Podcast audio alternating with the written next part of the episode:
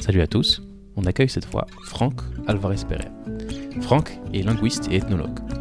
Il est directeur de recherche au CNRS, enseignant à l'université Paris 5 et dirige l'unité mixte de recherche langue, musique, société du CNRS. Son travail de linguiste porte entre autres sur les langues et les traditions juives, et plus particulièrement à travers la musique juive. Franck a récemment publié Controverse autour du moment structuraliste, qui reprend les grandes questions qui ont émergé lors de l'avènement du structuralisme en tant que courant de pensée. On a en première partie euh, abordé ce qu'était le structuralisme et ce qu'on pouvait en dire. Mais Franck est également l'auteur de deux livres qui sont le produit de son étude avec le Rav Aaron Eliashev. Et dans cette conversation, on a essentiellement abordé euh, l'ouvrage intitulé L'idolâtrie et la question de la part, qui, comme son nom l'indique, traite de la problématique de l'idolâtrie euh, à travers le prisme des sources juives. Si vous appréciez le podcast, suivez-nous sur toutes les plateformes, sur Spotify, sur YouTube, et bonne écoute.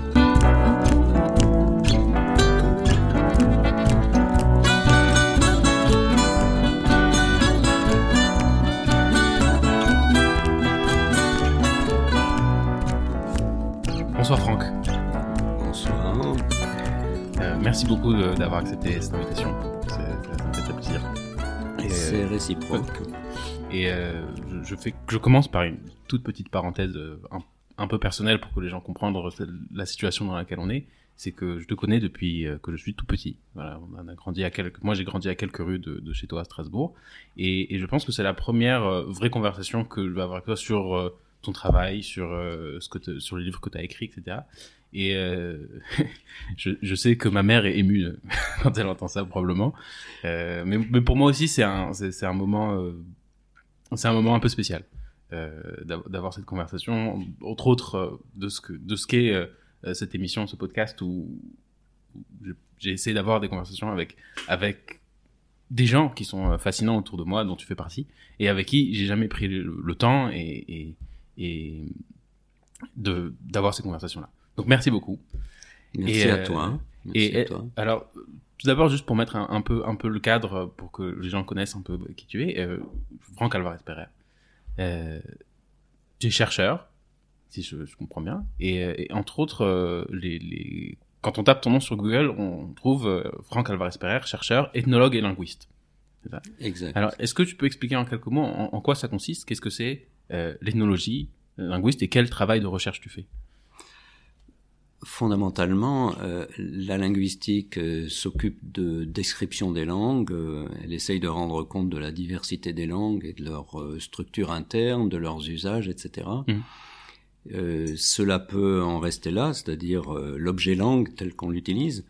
L'ethnologie permet de comprendre euh, non seulement les rituels, euh, les modes de pensée, euh, mais quand elle est liée à la linguistique, cela permet de restituer ce qui peut être une sorte de continuum qui va du langage à la culture la plus quotidienne, euh, les activités techniques, les modes de pensée, etc. Donc euh, quand dans le chapitre 11 de la Genèse, euh, ce fameux épisode de la tour de Babel, euh, il, il y a une mise en abîme de la question du langage, c'est une mise en abîme de ce qui est à travers le langage et derrière le langage, c'est-à-dire qu'est-ce que le langage peut dire, ça c'est vu du côté du scientifique, Mm. ça peut être vu du côté du psychanalyste, du psychologue ou du sociologue, Euh, qu'est-ce que le langage va véhiculer, va prétendre, va porter, va ne pas dire apparemment, etc. Voilà. Alors, notre travail se concrétise par des monographies sur que ça veut euh, dire telle population, ça va être euh, 200 pages, 300 pages, 400 pages pour expliquer un système de parenté, euh, euh, des rituels de naissance, de décès, euh, euh, les grandes figures mythiques, etc., etc. C'est ce que l'on essaye de décrire pour une langue. On essaye de comprendre comment elle est structurée Mm. euh, en propre, en sachant qu'il y a une grande diversité de langues, ce qui pose aussi euh, quelques difficultés, mais Et, et quels a été les, les grandes, euh, dire, les grands domaines dans lesquels toi, dans lesquels tu as apporté une contribution euh, dans ces domaines-là? Ben, euh, moi, j'ai commencé à travailler sur les terrains européens, en l'occurrence en Roumanie et en France. Donc les langues européennes? Langue européenne, terrain européen. Euh, Et euh, ce qui aurait pu, ou ce qui a été ma contribution, c'est éventuellement, en travaillant sur les terrains roumains, je m'intéressais à la manière dont les contes populaires me semblaient, euh, enfin tout ce qu'on appelle la littérature populaire, me semblait transmettre des modèles culturels de façon assez implicite. Et euh, quand les africanistes ont vu mon travail sur les terrains roumains, ils ont dit tiens, euh, on pourrait peut-être essayer de penser les choses de la même manière. Je ne l'avais pas fait pour faire une démonstration. Pour ce qui est des terrains français, je travaillais à la fois sur le français langue standard, le français régional et les patois. Mm. Et euh, il était difficile pour un certain nombre de collègues ou le grand, ou le grand public de concevoir qu'il pouvait y avoir encore des patois ou des dialectes et que ça avait une incidence dans les classes. Mm-hmm. Parce que les maîtres ou les profs de français euh, corrigeaient allègrement des fautes qui étaient des fautes par rapport à ce qu'on appelle le français courant ou le français standard, mais qui étaient en réalité totalement calé sur des euh, sur des systèmes linguistiques qui étaient hérités de l'évolution du latin, par mmh. exemple, et qui existaient dans différentes euh, parties de la France et qui avaient leur légitimité intrinsèque en tant que structure de leur langue. On se trouvait devant un conflit, la description du linguiste qui identifie un stade d'évolution de la langue dans l'évolution de la langue et le prof qui est censé euh, faire respecter la règle du français standard. Voilà. Alors je mettais mon grain de sel en disant s'il vous plaît un peu de pitié et de générosité euh, pour euh, pour ce qui se passe sur le terrain. Maintenant, après, je me suis tourné vers les communautés juives et du point de vue de ce qu'on appelle les langues juives, le groupe des langues appelées yiddish, judesmo, judéo-espagnol, judéo-arabe, judéo-persan, etc., etc.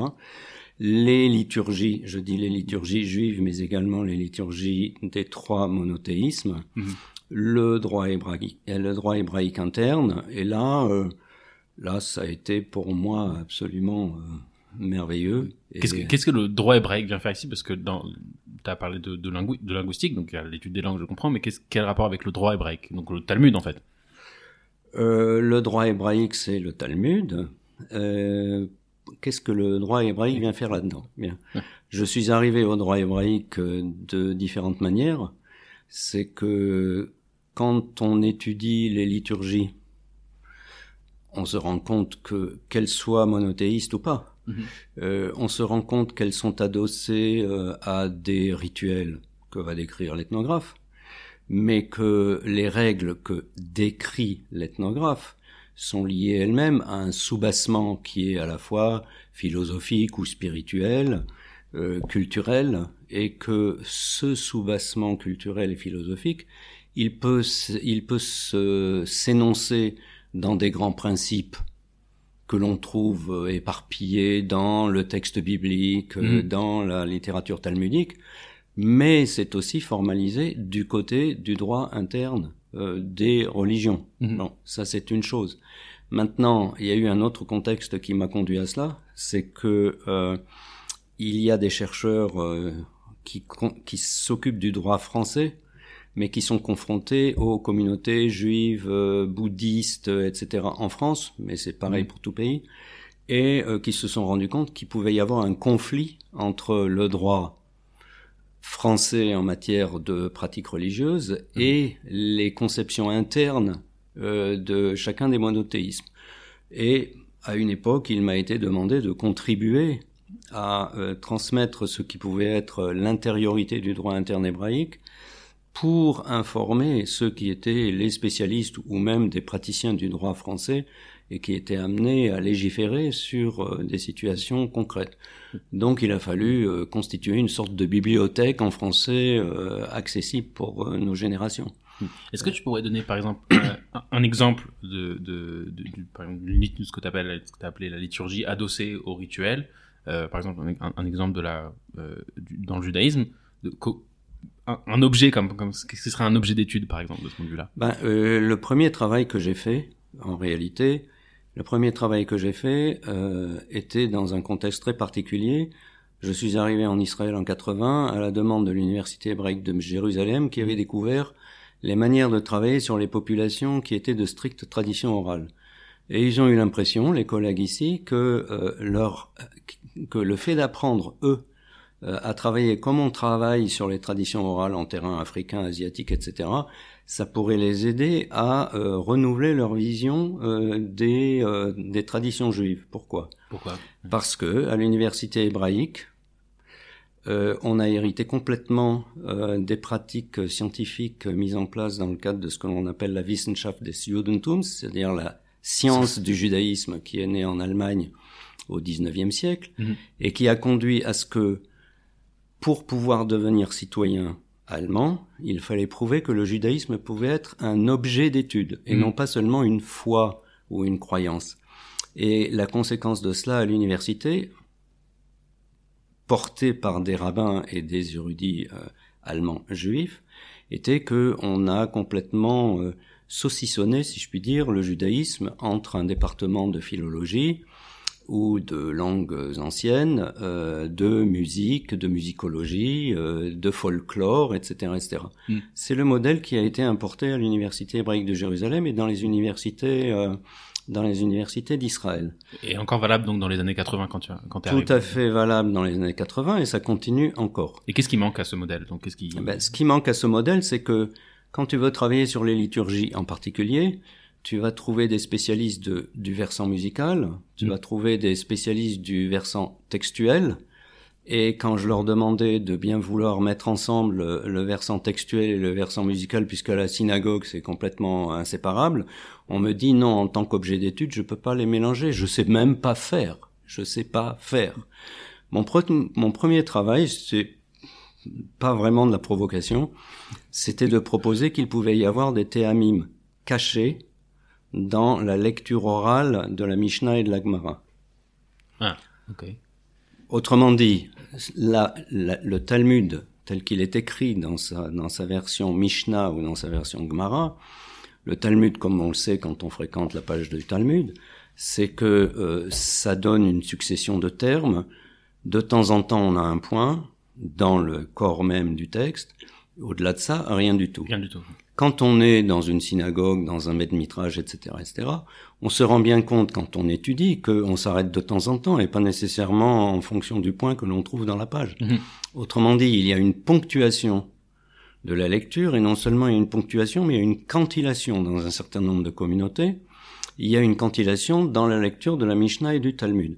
Dans d'autres communautés, absolument pas. Oui. Ce qui fait qu'un rabbin qui aurait étudié selon euh, une tradition qui n'intègre pas la cantillation dans la page du Talmud, si je lui dis, comme c'est arrivé une fois, que euh, dans la selon la tradition de Khalep en Syrie, euh, on cantille la Mishnah et la Gemara, il me dit c'est impossible, j'ai jamais vu ça. Enfin, d'où est-ce que vous sortez ça? Voilà. Or, je vais revenir à ta question sur le droit hébraïque.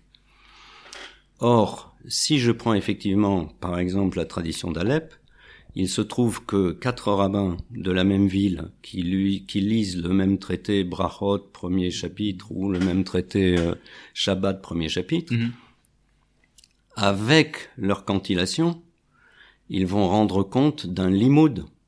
Ils vont rendre compte d'un limoud euh, qui lui-même va avoir une incidence ou une relation avec le versant alarique. Voilà. Donc, on voit bien ce que j'ai appelé déjà un continuum ici appliqué aux langues juives, euh, aux liturgies, euh, au droit, etc., Mhm. etc. C'est-à-dire qu'à la surface, où on a une cantillation du texte talmudique, on n'a pas.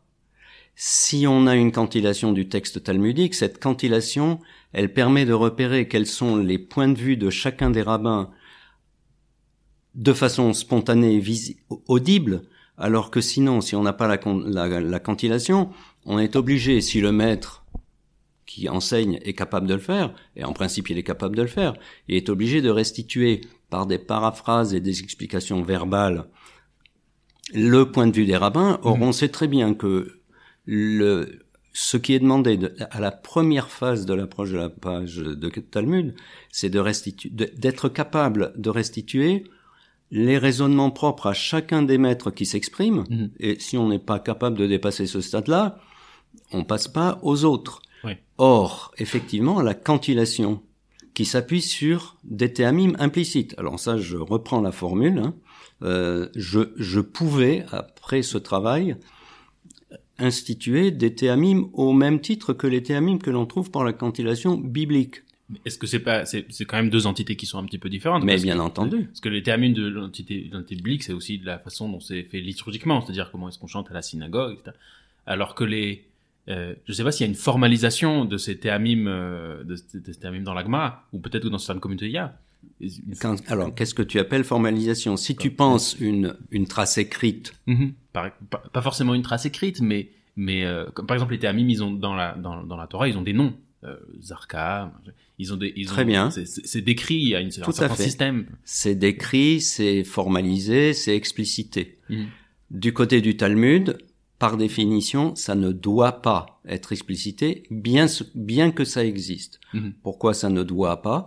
Parce que on est, on est toujours dans un impératif qui est que l'on doit tenir bien séparé ce qu'on appelle la loi écrite et la loi orale. Mhm. Autrement dit, la loi écrite, elle se définit par un certain nombre de paramètres dont les théamimes, et il a fallu que des grammairiens fassent tout le travail qu'ils ont fait pour avoir des noms, des graphismes, des graphismes qui ne sont pas n'importe lesquels, à quoi tu vas ajouter les gestes qui sont faits par la personne à gauche de celui qui lit quand il le sait, et les gestes rédupliques et les fonctions syntaxiques des théamimes et la courbe mélodique qui est donnée, bon, tout ça ne doit pas être manifesté de façon visuelle ou écrite, graphique, euh, en ce qui concerne le Talmud, parce que si on a mis, à partir d'une certaine période, le- si on a mis le- la loi orale par écrit, il fallait malgré tout assurer la distinction radicale qu'il faut respecter entre l'écrit et l'oral. Donc c'est un écrit relatif qui permet, voilà, donc euh, surtout pas de théamim sur le sur la page de, de Talmud et surtout pas d'élaboration explicite, mais euh, la force des, des théamim, elle reste si on a ce genre de cantillation dans telle ou telle communauté. Oui, donc c'est encore cette distinction-là entre. Euh, c'est comme si là, c'est une tradition qui restait encore ouverte, qui n'a pas été fermée par l'écriture, et donc euh, elle est encore ouverte. Et finalement, il y a différentes communautés qui chantent la Gemara différemment, ou qui chantent la Mishnah différemment. Tout à fait. Et ça donne probablement des, des interprétations ou des, des interprétations de la Gemara qui sont différentes. Absolument. Euh, si je si j'entends une lecture de Gemara euh, dans un Stibler de Roumanie, si j'entends une lecture de Gemara Ashkenaz euh, à l'aéroport euh, Ben Gurion en attendant mon avion, euh, je me dis ça n'a absolument rien à voir sur le plan du matériel sonore audible avec ce que j'entends pour euh, les rabbins de Chalep, mais de même que pour le texte biblique, le, pour la même portion, pour la même paracha, si j'ai le don de dédoublement et que je me trouve à Djerba, Moscou, euh, Francfort euh, ou New York le même Shabbat, ce qui est impossible, mais si je me transporte dans chacune de ces synagogues, je peux très bien avoir l'impression qu'ils ne jouent absolument pas la même partition, et donc que c'est- des textes différents. Or, ce ne sont pas des textes différents. Mais il y a quand même, est-ce qu'il y avait pas, c'est une une remarque qui me vient, mais euh, est-ce qu'il n'y a pas des, des grandes similitudes entre les différents euh, ou la façon dont c'est musicalement Absolument. comment elles sont, comment elles sont Non. pour les communautés Le, le matériel mélodique, le matériel mélodique propre va être différent. Le matériel mélodique sonore, Mhm. mais toute la fonctionnalité des théamim, syntaxique, mnémotechnique, phonologique, euh, et évidemment sémantique, stylistique, euh, textuelle, etc. Tout ça est fondamentalement partagé.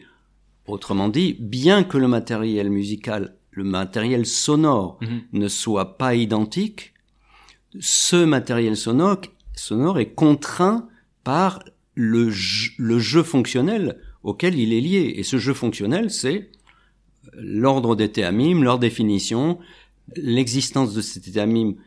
Moi, j'appelle les théamim une syntaxe de deuxième ordre.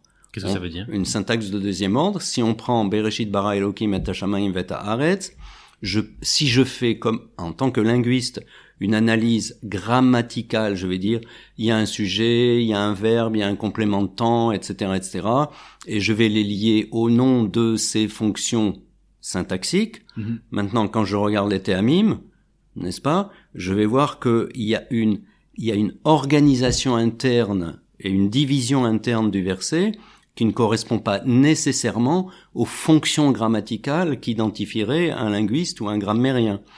Donc, quand je dis une syntaxe de second degré, c'est-à-dire que au-delà du découpage grammatical basique d'une d'une phrase ou d'un verset en hébreu, n'est-ce pas mm-hmm. Les théamim viennent ajouter une, une structuration syntaxique qui évidemment a tout à voir avec quoi? Avec le sens, avec l'interprétation et avec ce que l'on va appeler la nafkamina ou euh, ce qui est visé par euh, le texte lui-même. Donc on est toujours dans ce continuum entre une phase formelle sur laquelle peut travailler le musicologue ou le linguiste et jusque au niveau de l'interprétation du droit, euh, de la règle juridique, de la halara, etc., etc. Et pour moi, tout ça est imbriqué et c'est visible, c'est visible, c'est audible. Pour pour peu que. Ça, c'est une partie de mon travail, c'est clair. Il y, a, il y, a, aussi une autre partie euh, qui, qui, est liée, hein, qui est une partie de ton travail aussi, euh, qui est peut-être une, une, spécificité, c'est l'ethnomusicologie. Oui. Si, si, si, j'ai bien compris. Et si, euh, dis-moi si, j'ai raison, mais c'est le, c'est l'étude de, de, la musique à travers une, une, vision ethnique ou ethnologique, ou je sais pas exactement comment vous dire. Qu'est-ce que ça veut dire? C'est-à-dire quel rôle joue la musique dans, les, dans les rituels, dans, euh, dans le transfert de, des, des connaissances. Euh. Ok, il y a une partie de l'ethnomusicologie qu'entre spécialistes on appellerait l'anthropologie de la musique. l'anthropologie de la musique prendrait en charge l'hypothèse que tu viens de poser, c'est-à-dire le rôle que joue la musique dans une société donnée. Elle accompagne euh, des activités agricoles, elle accompagne un rituel de naissance, elle accompagne un rituel de deuil, euh, voilà. Mhm. Maintenant, quel rôle cette musique joue-t-elle en dehors du fait qu'elle accompagne? La musique, contrairement à la langue, ne porte pas signification. Les notes, et tu es musicien, les notes en tant que telles, on peut les nommer, mhm. mais sauf à dire, euh, comme on le fait à propos d'une symphonie euh, de Beethoven, à dire papa pam et on dit c'est le diable qui frappe à la, qui frappe à la porte. On met une association, mais euh, on n'est pas absolument sûr que c'était la volonté de Beethoven de, penser dans ce sens. Mhm. On met une, approximation, une approximation qui n'est pas euh, qui n'est pas vérifiable. Maintenant, euh, ce que l'on a découvert en ethnomusicologie, c'est que la musique pouvait porter signification. Elle porte signification non pas par elle-même, mais dans la relation qui s'établit entre un répertoire musical donné et un usage, une fonction, un rôle qu'elle joue. Et donc on va avoir par exemple une musique qui apparemment accompagne des rituels euh, agricoles, telle activité agricole, telle mhm. autre activité agricole, mais on se rend compte que c'est pas n'importe quelle musique, on ne peut pas interchanger des répertoires musicaux selon euh, les activités agricoles auxquelles c'est lié. Or, on se rend compte par ailleurs que que cette musique soit purement instrumentale ou qu'elle soit instrumentale et vocale, on se rend compte que un certain nombre de motifs musicaux ou de paroles des chants peuvent non seulement se retrouver du côté de l'activité agricole, mais également du côté d'une activité de chasse, du côté d'une activité magique, Mhm. ou en relation avec d'autres euh, d'autres événements. Et alors on commence à faire la liaison entre ce qui se passe du côté agricole et ce qui va se passer du côté de la magie, par exemple, ou du deuil. Et on va se dire ah il est en train de se construire quelque en fait il se construit quelque chose. Donc c'est plus seulement que la musique accompagne, c'est-à-dire que si on la voit utiliser le même répertoire musical, si on le voit en partie utiliser pour une raison qui tient au texte, pour une raison qui tient au caractère musicaux de la pièce musicale en question, si on voit qu'il y a un pont qui est fait dans la culture entre une, euh, une situation d'agriculture, une situation de magie, une, une situation de deuil, on va se dire à un niveau supérieur, qu'est-ce qui est en train de se passer? Il y a quelque chose, il y a quelque chose qui se dit. Mhm. Je vais prendre un exemple dans le judaïsme. Voilà. Autant parler de choses. Voilà. C'était, c'était ce que j'avais demandé. Euh, quand les Juifs d'Éthiopie sont arrivés fin 84-85 en Israël, euh, eh bien en 86, pas plus tard, en 86, euh, on a été une équipe franco-israélienne à aller au Mahon Meir où ils étaient euh, les chefs religieux, les Keisotch, mhm. où ils étaient euh, dans un cycle de de formation continue ou de formation au judaïsme orthodoxe, moderne, israélien, etc., etc. Et euh, et on est allé enregistrer leur répertoire de liturgie en considérant que, euh, étant donné les conditions dans lesquelles ils arrivaient et euh, la répartition des synagogues, il n'y avait pas de synagogue éthiopienne, hein, voilà. Et on, on, avait posé comme hypothèse que si on ne faisait pas les enregistrements, au bout de cinq ans, il y aurait plus rien. Bien. Ah, Maintenant, il y a des synagogues euh, de rite éthiopien, mais à l'époque, il n'y en avait pas et ça a duré un certain temps. Donc, effectivement, les enregistrements qu'on a fait, puis euh, la publication qui est parue en 2019, qui contient euh, trois CD plus 180 pages d'études en anglais et en hébreu.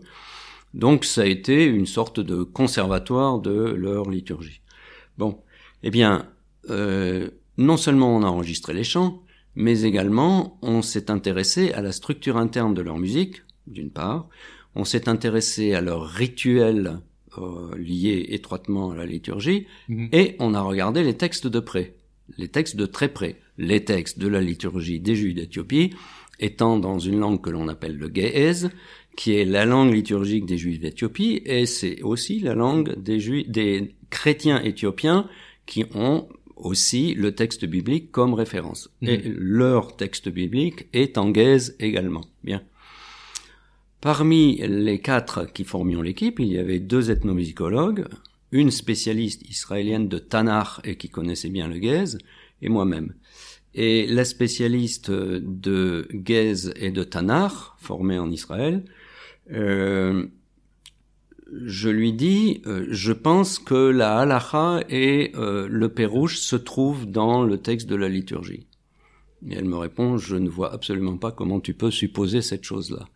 Et je lui dis, si dans la Torah, il y a le niveau interprétatif, il y a le niveau juridique, il y a euh, tout ce que l'on peut trouver dans le texte biblique, il n'y a aucune raison de penser, que ce soit juif d'ailleurs ou pas, il n'y a aucune raison de penser que le même texte, chez eux, va contenir un certain nombre de clés du côté de l'interprétation, du côté de la halakha, etc..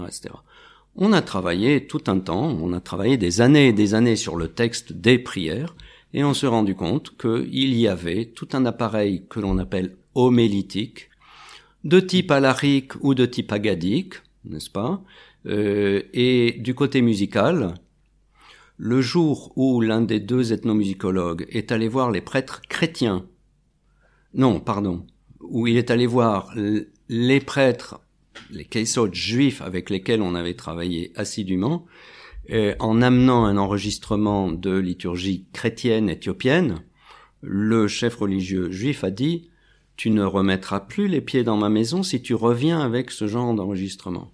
En ah. sachant que, par le biais de la musique, les chrétiens et les juifs éthiopiens mettaient un point d'honneur à différencier les ressources musicales qui étaient mobilisées pour les liturgies respectives. C'est-à-dire qu'ils avaient deux répertoires très différents Ils avaient des répertoires textuels différents et des répertoires musicaux différents. Mhm. Autrement dit, la structure interne du matériel linguistique du côté de la liturgie juive ne ressemble en rien à la structure interne de la musicalité de la liturgie des Éthiopiens chrétiens. Et pour ce qui est du texte, euh, il y a effectivement des différences absolument fondamentales.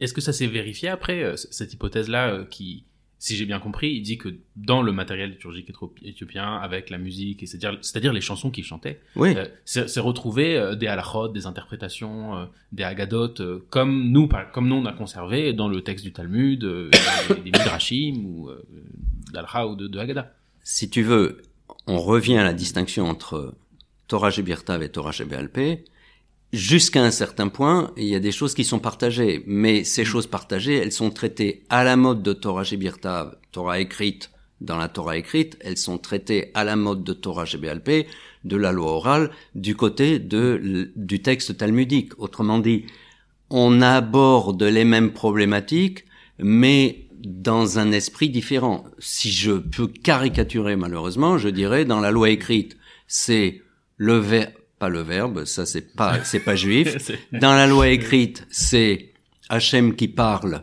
qui énonce et euh, voilà, on ne peut rien y changer. Et dans euh, la loi orale, c'est le travail de l'oralité, euh, etc. Dans les Shlosh Esremidot chez Torah Nidreshet Bahen, eh bien, le 13 que l'on lit, les 13 que l'on lit chaque matin, c'est une manière de dire l'unité. D'accord? Bien, maintenant quand on parle du Talmud, on parle pas de 13, on parle de 32. On parle de 32, de lève, etc., etc. On est, on est à un autre niveau. Bon, dans la liturgie des Juifs d'Éthiopie, pour ce qui est de l'équivalent de la loi écrite, on trouve les mêmes choses que ce que l'on trouve, les mêmes choses en termes de procédure, en termes de procédé. On trouve les mêmes choses que ce que l'on trouve dans la Torah écrite, dans le judaïsme, disons, euh, mainstream, orthodoxe, etc., etc. Maintenant, une anecdote. Un jour où on arrive au Mahon Meir pour faire nos enregistrements, les chefs d'Éthiopie, les chefs religieux éthiopiens n'étaient pas encore sortis de leur classe, de la salle de classe. On attend et à un moment ils sortent de leur salle de classe, précédés par le rabbin qui leur faisait cours. Et ce jour-là, je vois que le rabbin a une mine complètement défaite. J'ose lui demander ce qui s'est passé. Ça aurait pu être très personnel, rien à voir avec. Et il me dit, voilà ce qui vient d'arriver dans la classe.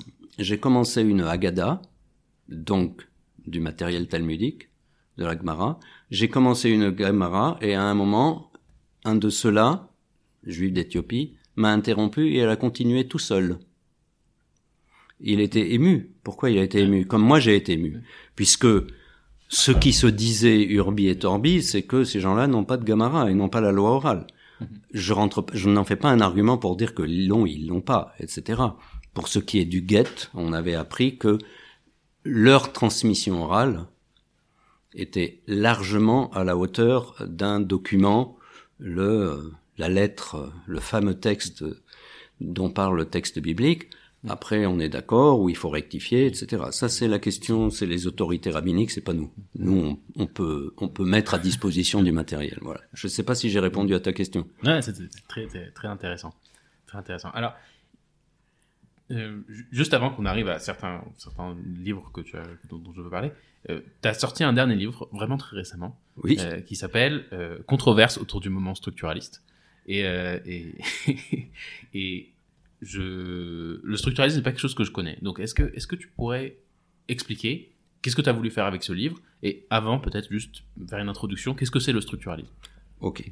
Alors, euh, très brièvement d'abord, pour répondre à cette question.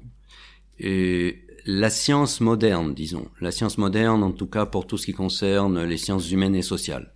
Je laisse de côté les sciences dures, les sciences pures, euh, etc pour ce qui concerne ce vaste domaine, euh, la science moderne a connu successivement quatre grandes, grandes époques en termes de théorie euh, scientifique. Mmh. Il y a eu une époque qui n'a pas daté seulement du 19e siècle, que je vais appeler la philologie. Et la philologie s'intéresse essentiellement au devenir historique des langues, des sociétés. Autrement dit, on part d'un point d'origine ou d'un point donné dans le temps, mettons le latin, et on va regarder comment les formes du latin où les règles du latin euh, vont évoluer dans des langues parallèles, successives, des dialectes, des patois, etc., etc.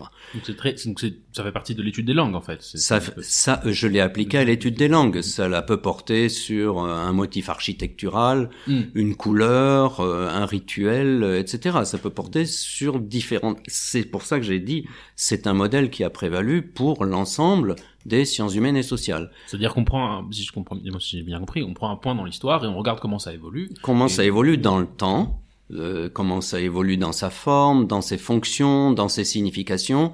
Voilà, c'est le travail du philologue, pour le dire très rapidement.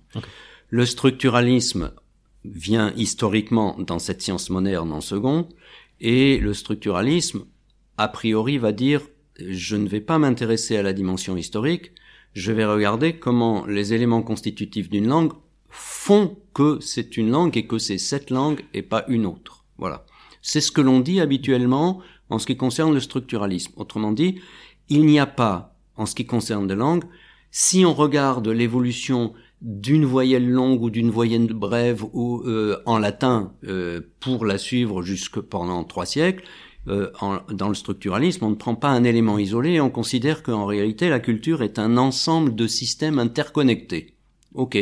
Donc, ce qui semble une hypothèse raisonnable. Non? ce qui semble tout à fait raisonnable. Donc, notre travail va être de décrire ces différents systèmes et leurs interconnexions. Mhm. Système linguistique, euh, mais le système linguistique, il se définit aussi par le fait qu'il y a un plan de la phonétique, de la phonologie, du lexique, de la grammaire, de la sémantique, et on sait que chacun de ces plans a ses lois internes, mais que vraisemblablement ils sont les uns et les autres reliés entre eux de façon fondamentale mhm. et essentielle. Bon, ok. Ça ressemble un peu au continuum que tu as évoqué tout à l'heure entre exactement, exactement. Entre, voilà. Entre le droit hébraïque, la, la tout à fait, tout à fait, tout à fait. C'est ce qui nous a permis et c'est ce qui explique d'ailleurs que le modèle structural structuraliste qui, qui est né dans le contexte de la linguistique a pu se développer du côté de l'anthropologie du geste, de l'anthropologie de l'ethnomusicologie, euh, de la culture matérielle, mmh. euh, des,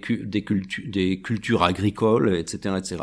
Parce que, comme tu l'as toi-même expliqué, il y a eu un troisième temps que on peut appeler un âge stratégique, c'est-à-dire que des scientifiques ont commencé à dire oui mais c'est pas le tout, les systèmes, l'histoire, etc.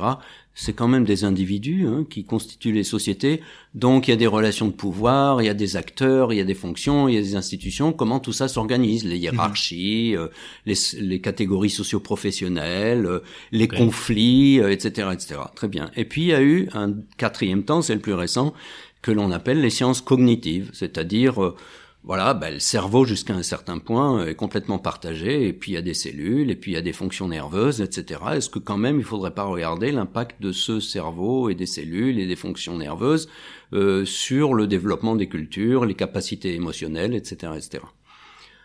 Où est-ce que moi je m'inscris là-dedans? Hmm. Je m'inscris dans le structuralisme parce que c'est là que j'ai été éduqué euh, en tant qu'étudiant. Euh, voilà, donc euh, ça aurait pu en rester là. Donc je suis un chercheur inscrit dans le mouvement structuraliste. Très bien. Le premier, il y a eu deux arguments qui ont fait que j'en suis venu à ce livre. Le premier argument, c'est que il était très habituel, et ça continue à être très habituel, de considérer que si on est structuraliste, on n'est évidemment pas philologue, évidemment pas cognitiviste, et évidemment pas euh, stratégiste. Pourquoi c'est contradictoire? Ah, ben parce que comme, des temps qui se qui se précédaient les uns les autres. Est-ce que oui, oui. La réalité du terrain, là je suis un ethnographe de la science, mhm. la réalité du terrain fait que massivement on considère que à l'époque de la philologie, la philologie était parfaite. Quand arrive le temps du structuralisme, on va dire le structuralisme est parfait, mais il désavoue totalement, évidemment, la philologie. Est-ce que ça se passe exactement quand on arrive au troisième stade ou au quatrième stade? Autrement dit, où on est un pauvre structuraliste, où on est un pauvre cognitiviste, mais c'est exclusif. Voilà. C'est-à-dire que il y a une grande tendance dans la science moderne, c'est à un certain exclusivisme, c'est-à-dire on va rejeter ce qui aurait précédé. Bon, pour moi, c'est un positionnement philosophique beaucoup plus profond que l'anecdote que ça a l'air d'être. Voilà, donc j'étais très troublé par cette manière de rejeter des savoirs et des postures intellectuelles, qui pour moi ne sont pas qu'intellectuelles, euh, qui auraient précédé. Là où les choses ont commencé à se concrétiser pour moi, c'est que au moment où le structuralisme était très florissant dans les années 60, en particulier euh, sous la houlette, mais pas seulement, loin de là, de Claude Lévi-Strauss, eh bien, il y a un certain nombre de philosophes de renom et des écrivains qui ont écrit noir sur blanc, le structuralisme, c'est la fin de l'humanité. Qu'est-ce que, qu'est-ce que ça veut dire? Le structuralisme, c'est la fin de l'humanité. Se reposer pour eux sur l'argument suivant, euh, vous décrivez des systèmes, mhm. Mais des systèmes qui sont finalement extérieurs à l'homme, Certes, les langues, elles sont parlées par les hommes, mais la manière dont vous décrivez les systèmes linguistiques ou les systèmes de parenté, ça laisse penser que l'homme est agi par les systèmes dans lesquels il rentre quand il apprend une langue, et que sa capacité créatrice n'existe pas, et que son inscription dans l'histoire n'existe pas. Voilà. Ah, Ça, c'était la thèse de départ. C'est ça, ça me, ça se connecte à une question que, que j'avais en tête. C'est justement, est-ce que dans le structuralisme, c'est tendance peut-être à systématiser quelque chose, dans le sens où on va maintenant expliquer euh, de façon très stricte, on va formaliser Oui. euh, les- ces interconnexions-là, comme par exemple dans une langue, voilà comment une langue fonctionne, Mhm. et, et, et sans laisser aucune place à, euh, à, à un changement qui n'est pas dû à ces règles-là. C'est-à-dire, on, de- on devient c'est comme comme un système de physique clos. Ah, C'est l'image, effectivement, que ces philosophes et ces euh, littéraires ont eu. Mhm. Et euh, je dirais que si on ne rentre pas dans euh, le travail même de description des langues euh, version structuraliste, on peut être euh, conduit à penser cela. Simplement, euh, ce qu'ils n'ont pas réalisé, c'est que euh, en réalité, le comment dire, le système est totalement ouvert. Il faut quand même se rendre compte que une langue est constituée à la base par ce que l'on appelle des phonèmes qui sont en nombre très réduit, 20, 30 selon les langues. Avec ces phonèmes et leurs combinaisons sont créés un nombre de mots euh, qu'on ne peut absolument pas, que l'on ne peut absolument pas dénombrer. Autrement dit, il y a un principe d'économie au niveau des sons de base, au niveau des règles de base, il y a un principe d'économie qui produit en même temps un nombre infini de possibles en termes de lexique, de sémantique, etc. Ça, ça vaut pour les sons, ça vaut pour les règles grammaticales, etc. Mhm. Maintenant, un élément et un exemple, ce qui a induit des difficultés, c'est que, comme tu le disais, on peut avoir l'impression qu'on est enfermé dans le système. Or, je vais prendre un exemple en allemand, par exemple. hein. Par exemple. Bon, on va Exemple. voir. hein. Je vais traduire. Gestern habe ich Couscous im Speisewagen gegessen. Hier, j'ai mangé du couscous dans le wagon-restaurant. En allemand, j'ai dit habe ich im Speisewagen. Im Speisewagen. Dans le wagon-restaurant. La description linguistique va dire je pourrais avoir au même endroit im ou bien indem. Im étant une contraction de indem. Du point de vue du régime de la langue, pour ce qui est du linguiste, c'est équivalent. La forme est différente, mais le sens est différent. Donc, du point de vue du système, Le sens est le même, tu as voulu dire le sens, pardon, la, la forme est différente, mais le sens est, la- est le même et la fonction dans la phrase est la même. Donc, du point de vue du linguiste, je vais dire à cet endroit-là et avant Speisewagen, dans le, le- le continuum de la phrase, Mhm. je peux mettre im et indem, ça ne changera rien. C'est le même sens Mhm. et j'ai le droit dans le système. Après, on va dire ah oui, mais alors euh, j'ai pas d'autre option. Je dis ce sont les règles internes à cette langue. Mhm. Maintenant, quelqu'un qui fait non seulement de la linguistique, mais qui fait de ce qu'on appelle de la sociolinguistique, c'est-à-dire qui justement s'intéresse aux usages des unités linguistiques, il va dire oui, mais je signale que à l'écrit en allemand, il est plus fréquent de mettre indem.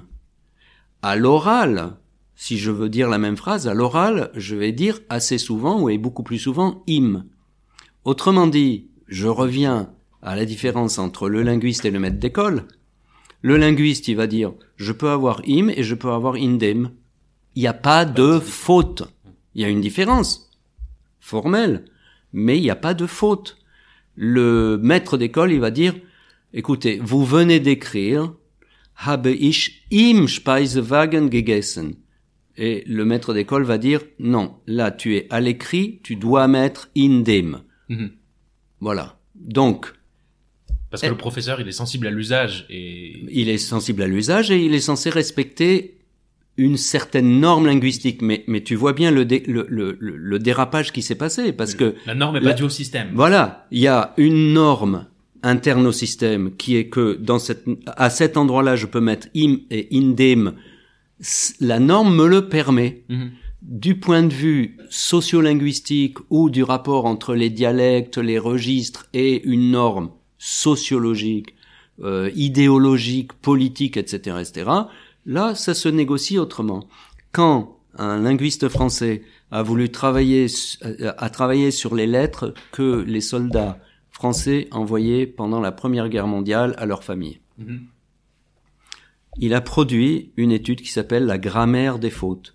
La grammaire des fautes, il s'est rendu compte que chacune des lettres des troufions qui venaient de différentes régions du monde, euh, de France, contenait des particularités linguistiques. Il a appelé, avec un clin d'œil d'humoriste, la grammaire des fautes, c'est-à-dire qu'il a relevé des usages, je reviens à ce que je disais tout à l'heure, il a relevé des usages qui ne rentrent pas dans le standard, mais qui sont des règles internes à la langue dans leur parler, dans leur patois à eux, et qui ont été la norme, qui ont été la norme à l'époque où, qui se conservent en certains endroits, et que évidemment le maître d'école ou l'académicien vont considérer comme fautif. Mhm. Voilà. Alors maintenant, je reviens au structuralisme et à ta question. Donc, des philosophes et des écrivains disent, ce n'est que du système, il n'y a plus de choix. Mhm. J'ai quand même essayé de montrer qu'il y a du choix possible, mais ça, ça dépend selon quelle perspective on regarde la langue. Or, j'étais au début de mes études quand euh, commence à, à, sortir ce genre d'écrits et d'accusations, disons. Et j'étais très étonné et je me suis dit, il y a un problème quelque part et à ce stade je ne sais pas parce que j'étais en train de commencer. Très bien. Je fais l'histoire courte. En 2003, un très grand poète français, Yves Bonnefoy, décédé depuis, écrit un texte en 2003. Et le texte s'appelle Le siècle où la parole a été victime. Le texte commence ainsi. Au XXe siècle, la parole a été victime deux fois. La première fois à Auschwitz, et la deuxième fois du fait du structuralisme. Ah, euh, rien que ça. Voilà. Alors, euh, qu'est-ce qu'il faut entendre par là? Il faut entendre et et pardon. Et le même Yves Bonnefoy continue en disant on s'est complètement trompé. On a dit dans les années 60-70 que le structuralisme c'était la mort de l'homme mhm. et de la créativité et de son inscription dans l'histoire. Or, on découvre 50 euh, ans après que ça n'a pas du tout été le cas et que euh, les poètes, les philosophes ont bien tiré parti de ce que les structuralistes avaient permis de découvrir sur la langue, les systèmes euh, de société, etc., etc. Mmh. Donc il faisait une sorte de mea culpa, je vais pas dire tchouva. Euh, voilà. Autrement dit quoi? Effectivement, il avouait qu'il y avait eu une mauvaise perception. Tout mon livre essaye d'expliquer, de rentrer dans la boîte noire de la mauvaise euh, impression et, et analyse. Et mon livre essaye de restituer la compréhension qu'ils auraient pu avoir à l'époque, qu'ils n'ont pas eu, parce que à l'époque, ben, c'était, je dirais, euh, non pas les débuts du structuralisme, on n'en était pas à, on n'en était pas à 50 ans après ou 40 ans après. Donc tout ce qui a pu être fait du côté du structuralisme à propos des langues, des sociétés, etc., euh, n'existait pas encore quand ces gens, je veux dire, au point où euh, quand ces gens ont écrit que c'était euh, la mort de l'homme. Des philosophes dits matérialistes, dits idéalistes, de, de tous les bords il y avait, n'est-ce pas? Et j'essaye d'expliquer où s'est passé l'erreur. Voilà. Où a été l'erreur de, ces philosophes de regarder le structuralisme comme comme une fin de l'homme. Comme... Voilà, comme une fin de l'homme. Alors, dans les argumentaires, et, ça va, on va se retrouver dans des affaires, si je puis dire, familières. Dans leurs argumentaires, l'un c'était, entre autres, pour dire Monsieur Lévi-Strauss n'a travaillé que chez les Indiens d'Amérique. Comment est-ce possible de postuler que c'est universel? Ok. C'est un argument, recevable. Peut-être. Et euh, autre exemple, contrepoint, euh, le même philosophe disant si on veut trouver un exemple euh, d'une civilisation inscrite dans l'histoire, euh, pas fermée dans les systèmes, libérée du rite au point que ça permet à la créativité humaine de se déployer, c'est le judaïsme antique. Pourquoi antique? Qu'est-ce qui c'est Parce que parce que premièrement, ce philosophe Dixit Eliane Amadou Lévy Valency, qui le fréquentait en tant que collègue, avait une bien pauvre connaissance du judaïsme dans son histoire et dans sa dans son intériorité, hmm. pour ne pas dire plus. donc une, une très faible connaissance du judaïsme, euh, ce qui fait qu'elle considère que malheureusement le, ce même philosophe euh, qui ne connaissait pas le judaïsme a pu être, euh, comment dire, euh, illusionné sur le judaïsme et sur la civilisation judéo-chrétienne, ce qui est quand même un, un lourd héritage. Mm.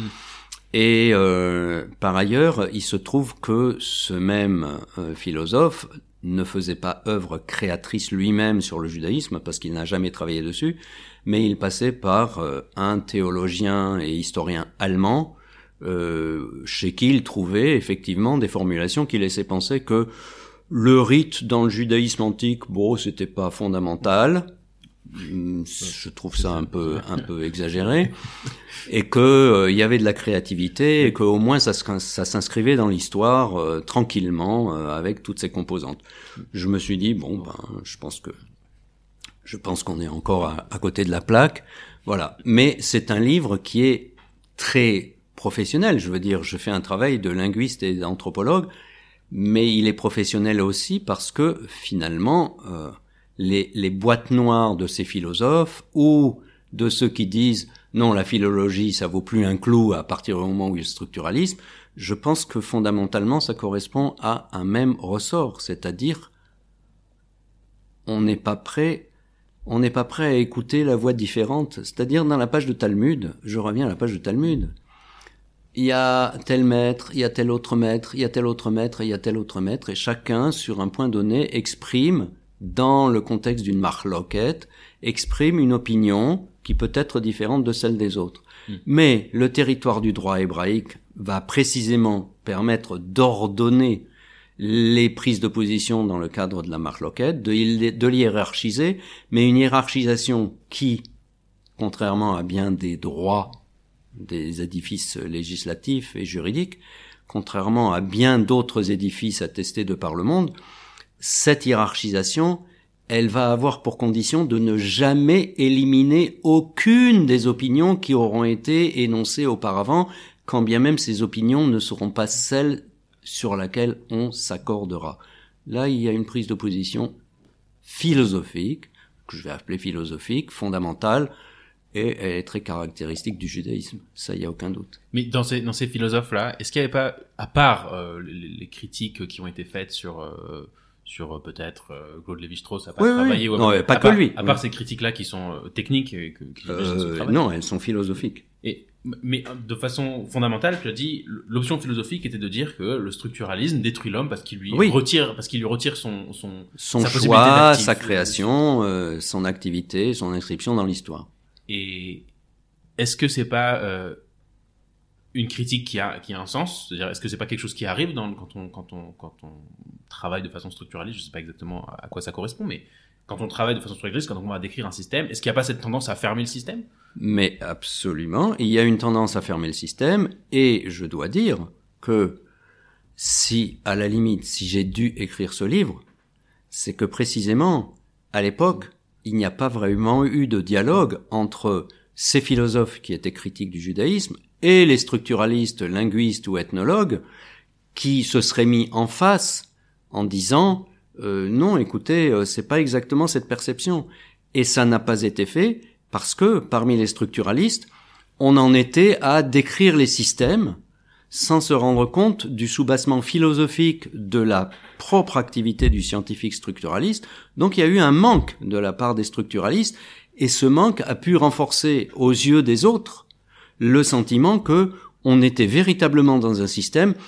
Je dois dire, il y a beaucoup de collègues structuralistes, linguistes ou ethnologues qui en sont restés à la description du système. Mm-hmm. Et j'ai une collègue, quand je lui ai remis le bouquin, et qu'elle a vu le sous-titre du bouquin, le bouquin s'appelle Controverse autour du moment structuraliste, le sous-titre avec un point d'interrogation c'est vers une redéfinition de la question du sujet, elle m'envoie immédiatement un courrier en me disant redéfinition du sujet Pour elle, j'aurais mis vers une redéfinition de l'objet, elle aurait compris, hmm. mais du sujet, elle comprenait pas. Et c'est quelqu'un qui elle, alors, a, produit des choses absolument merveilleuses, n'est pas restée dans une caricature du structuralisme qui a pu y avoir, effectivement, tu as raison, et elle, elle ne comprenait pas mon interrogation sur la notion de sujet. Bon, maintenant elle est en train de lire le bouquin, elle comprendra, euh, j'espère. Enfin, voilà. Je sais pas si j'ai répondu à ta question, mais voilà. Si, si, il y a, il y a, il y a, il y a... Je, vais introduire cette question peut-être un peu différemment, mais il y a une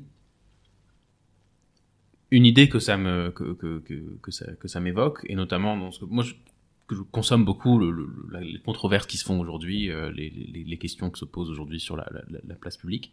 Et et entre autres il y a cette impression que on a on a tendance à, à décrire l'homme que comme une comme un atome inscrit dans un dans un dans des dans des interconnexions ou des dans des ou dans des systèmes de hiérarchie de pouvoir comme euh, si je peux utiliser le, le terme euh, semble vient de Marx et si je me trompe pas et et que ces interactions ces hiérarchies de pouvoir définissent tout. Et tout ce qu'on fait tout ce qui est toute euh, toute relation humaine en fait est juste l'expression de, de ces pouvoirs qui sont appliqués par ceux qui euh, quand le, le discours de l'oppressé l'oppresseur.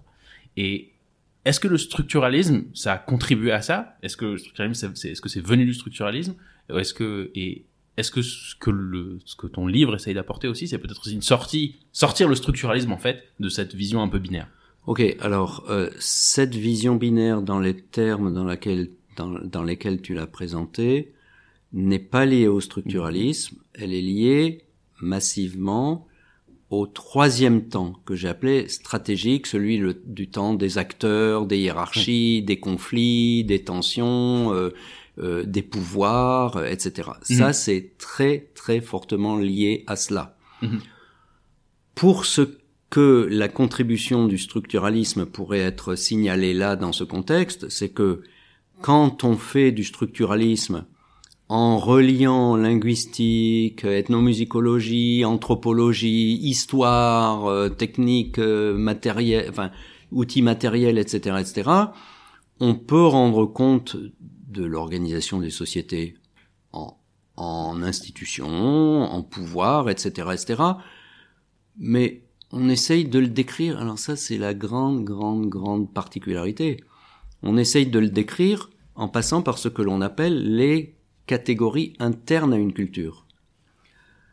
Les catégories internes à une culture, c'est d'essayer de comprendre comment les gens constituent sur leur base propre les sociétés qu'ils ont, dans lesquelles ils vivent et, et qui- qu'ils euh, qu'ils portent avec eux dans l'histoire. Hmm. Ah Autrement dit, nous, on peut plaquer nos, nos, nos modèles d'organisation sociale sur l'objet ethnographique. Euh, on n'a qu'à aller se coucher. Je veux dire, ça, Oui. ça tient pas la route. L'exigence a priori pour tout ethnologue euh, au sens ou tout anthropologue au sens général du terme, l'obligation de base, c'est de rendre compte de ce que l'on appelle les catégories internes, c'est-à-dire les fondements internes d'une société donnée. Ça veut dire la façon dont nous qui participons, par exemple, nous qui participons du judaïsme ou de la société, Voilà. juive, ce que le, ce que le, ce que l'ethnographe Voilà. structuraliste va essayer de faire, va essayer de, euh, de, de rendre compte de ce que les juifs disent sur leur En interne. en en interne. Voilà ce qu'on dit sur nos institutions, voilà ce qu'on dit sur, la, Oui. sur nos rituels. Et, en sachant que, en, en bonne logique, le professionnel de l'anthropologie ne va pas seulement s'en remettre au dire des personnes qui l'interrogent, Mm. parce que, et c'est là l'une des difficultés, c'est que les personnes qui sont interrogées, elles vont dire des choses, mais comme tu l'as peut-être déjà compris, il y a tout un pan d'implicite qui existe dans chacune des sociétés, et ce pan d'implicite, il ne se donne pas à voir par définition, il existe, il est absolument fondateur, mais il n'est pas palpable au premier degré. Et même, je vais plus loin, dans certains cas, il est fondamental qu'il ne soit pas palpable. Je vais te donner un exemple. C'est la prohibition de l'inceste. Mm. La prohibition de l'inceste est, en principe, totalement partagée. Il y a des exceptions, d'accord, selon les sociétés et, le- et les, et les époques dans, dans l'histoire. La prohibition de l'inceste est a priori totalement partagée et les anthropologues considèrent que c'est la loi de fondation des sociétés humaines. Autrement dit, s'il n'y a pas de prohibition de l'inceste, l'humanité disparaît. Elle, elle ne peut pas exister, n'est-ce pas? Pourquoi? Comme une entité structurée. Comme une entité structurée, absolument.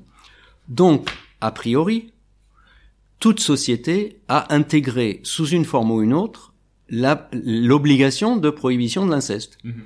Maintenant, il est très troublant il est très troublant de, de constater que en français, ce qui s'appelle inceste remonte à deux formes du latin qui, en tant que telles et au départ, n'ont rien à voir avec les relations de parenté. Rien, rien, rien. En allemand, à part le mot de incest, qui existe en allemand, il y a le mot Blutschande, littéralement la honte du sang. Quelle relation, quelle relation nécessaire entre la honte du sang pour ce qui est de l'allemand et les racines, les deux racines concurrentes, formellement les mêmes du latin, qui nous renvoient du côté de celui qui est éduqué ou du rapport entre euh, monde clergé et monde non clergé. Mhm. Ok? Maintenant, comment ça se dit en hébreu? Gilou yarayot. Très bien. On rentre dans la question de la herva. En sachant que la question de la herva, elle commence avec et les deux, ils étaient arumim, mhm. ils étaient nus, et verset suivant, donc le dernier, celui sur ils sont nus, c'est le dernier verset du chapitre 2 de la Genèse, et le premier chapitre, le premier verset du chapitre 3, ça va être, et le serpent était le plus rusé de tous les animaux, et c'est le même mot, la même racine. Quel rapport Or, tout ça règle, si je puis dire, règle dans le fond un même impératif, ou sert à régler un même impératif, qui est l'impératif de la prohibition de l'inceste? Mm. Il est des langues dans les Balkans qui sont utilisées par des sociétés où on pratique la prohibition de l'inceste, mais dans ces langues-là, il n'y a pas de mot pour le dire. Ok. Alors, en plein séminaire avec des collègues, je pose la question. Je dis avec des collègues, pas avec des étudiants. Des collègues linguistes, généticiens, biologistes, agronomes, euh, historien, anthropologue, tout ce qu'on veut. Et je pose la question, pourquoi faut-il que ça reste implicite? Une bonne question. Pourquoi faut-il que ça reste implicite? Puisque ça reste implicite. Il faut passer du temps pour rentrer dans le Gilou Yarayot, comprendre de quoi il s'agit. Euh, on va demander à des gens, vous respectez la prohibition de l'inceste? Euh, Les gens vont dire, vous me parlez de quoi? Euh, Voilà. Donc ce n'est que par un travail sur les relations de parenté que l'on se rend compte si oui et comment c'est organisé. Dans certaines sociétés, on va avoir un mariage préférentiel avec la cousine croisée. Ok, ça c'est dans le monde musulman. Euh, dans le monde juif, on a des interdits et des recommandations ok, qui font que oui, on respecte l'interdit et en même temps on a une recommandation et sans, sans enfreindre l'interdit, on va parvenir quand même à garder euh, le pouvoir économique à l'intérieur de la famille, n'est-ce pas? Le yiboum donc. Euh, ok, bon, voilà, chacun chacun s'organise. Maintenant, c'est la question. Tout ça, bah, c'est parce qu'il y a le travail de l'anthropologue, ou bien parce que on se penche sur le judaïsme ou sur une autre société, et y compris au nom des catégories internes du judaïsme, ce que je fais aussi, n'est-ce pas? Mhm. Et la question vient pourquoi ça doit rester implicite? Il y a, ça, ça, me rappelle, il y a un passage très très connu euh, du Rambam dans le Moreni je crois, qui, qui qui, qui, a toujours été une question pour moi. La première fois que j'ai lu, je sais pas ce que je pense. Il dit que la, la langue hébraïque et la langue sainte, la Shana Kodesh, et, et, il amène à ça une justification qui est que l'hébreu n'a pas de mot pour les organes sexuels. Mm-hmm. Et, et est-ce que ça fait partie de cet implicite, c'est-à-dire de, de c'est une réalité qu'on veut qu'on ne nomme pas? Qu'est-ce que qu'est-ce qui moi j'ai jamais jamais je suis pas sûr que j'ai jamais eu une bonne réponse à cette question. Pourquoi est-ce que c'est ça qui fait la sainteté selon Rambam Pourquoi est-ce que c'est ça qui fait la sainteté de la langue? Alors euh, il y a, il y a d'autres raisons qui sont invoquées pour rendre compte de la sainteté de la langue. Euh, on en trouve très vite une trace chez Rashi euh, dans euh, ses commentaires sur les tout premiers chapitres. Et c'est à propos des termes ish isha, hmm. euh, si tu t'en souviens bien. Très bien. Donc la langue sainte veut que. Et dans les autres langues, ça ne marche pas comme ça. Hmm. D'accord? Bon, alors ça, c'est euh, l'exemple que donne, enfin que l'on peut ramener à Rashi, et tu donnes l'exemple du Rambam. C'est Rashi, c'est il y a une le fait qu'il y ait Ish et Isha et qui dit que dans les autres langues il n'y a pas que, que l'homme et la femme ne sont pas des mots qui sont liés, ce sont pas, sont pas des mots qui sont en connexion. Euh, c'est quelque chose qui est présent dans la langue. Alors que chez le Rambam, c'est quelque chose qui est absent. Ok. Euh, pour nous, ou pour moi, je veux dire, on est dans la même problématique. Mais ce qui est intéressant, c'est que précisément, tu as amené cet exemple du Rambam à partir du moment où j'ai posé la question à propos d'un implicite qui serait constitutif, nécessaire, vital, n'est-ce pas Mhm. Bien. Alors, là, la réponse que je ferai, c'est la suivante, et d'une certaine manière, euh, je lorgne du côté d'un certain ouvrage. Voilà. C'est que, euh, comment dire, si je pense que, étant donné le statut de la sexualité, le statut, mais dans quelle perspective Étant donné que la sexualité peut être entendue sur le registre strictement physiologique, que la sexualité peut être entendue en lien avec ce terme qui en français se dit la pulsion, que euh, que quand on entend qu'ils étaient nus tous les deux et qu'ils n'en eurent pas honte, euh, à quoi correspond cette nudité, n'est-ce pas? Alors, on nous dit sans aucune restriction que, en fait, Adam est allé s'accoupler avec euh, les différents types d'animaux qui existaient, Mhm. Et par là, il se rend compte que euh, c'est pas là-dedans, dans ce groupe des animaux, qu'il va trouver sa partenaire. Bien. Maintenant, euh, le fait qu'il ne qu'il n'ait pas eu honte de leur nudité, autrement dit, comme le dit le nouveau Rachi, et ce sur quoi euh, s'est appuyé le serpent, nous dit Rachi, à savoir, il, il a vu qu'ils entraient dans une union, et comme le dit d'ailleurs, à la vue et au su de tous, et ça les a absolument pas gênés, on est donc dans une, une pratique sexuelle, euh, je veux dire, euh, Mm. euh, assez évidente, non problématique pour eux. Ok Voilà. Vélo idboshashu. D'accord. Mhm. Alors que fait le Midrash? Le Midrash, il nous dit tout de suite, mais non, c'est bochette, boshu. Là, ils n'en ont... Euh, c'est une question de honte. Ils n'en ont pas eu honte. Ou alors, on est en train de nous dire, ah non, non, non, mais ils n'ont pas attendu. Ils n'ont pas suspendu quelque chose, ils n'étaient pas conscients que avant d'entrer dans l'acte sexuel, ou que le sens de l'acte sexuel ne pouvait être lié que à un horizon dont ils ne percevaient même pas l'existence. Donc on a un enseignement dans le Midrash Rabbah qui nous cite trois instances où, ok, euh, ben, ils n'ont pas attendu, ils n'ont pas attendu quoi? Leur délivrance. Qu'est-ce que ça veut dire, la délivrance?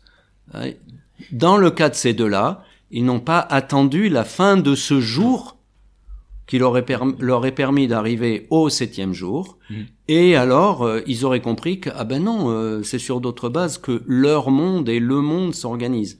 Autrement dit, l'absence, un, c'est pas pour dire il n'y a pas, mais c'est pour dire que si je l'affiche, de la même manière pour le pour l'interdit de la, la prohibition de l'inceste, si je l'affiche, ça devient un objet de consommation pour tout le monde. Alors attention, il s'agit pas de dire ah non non, il y a qu'une élite qui peut qui peut fréquenter ce genre de machin. Mhm.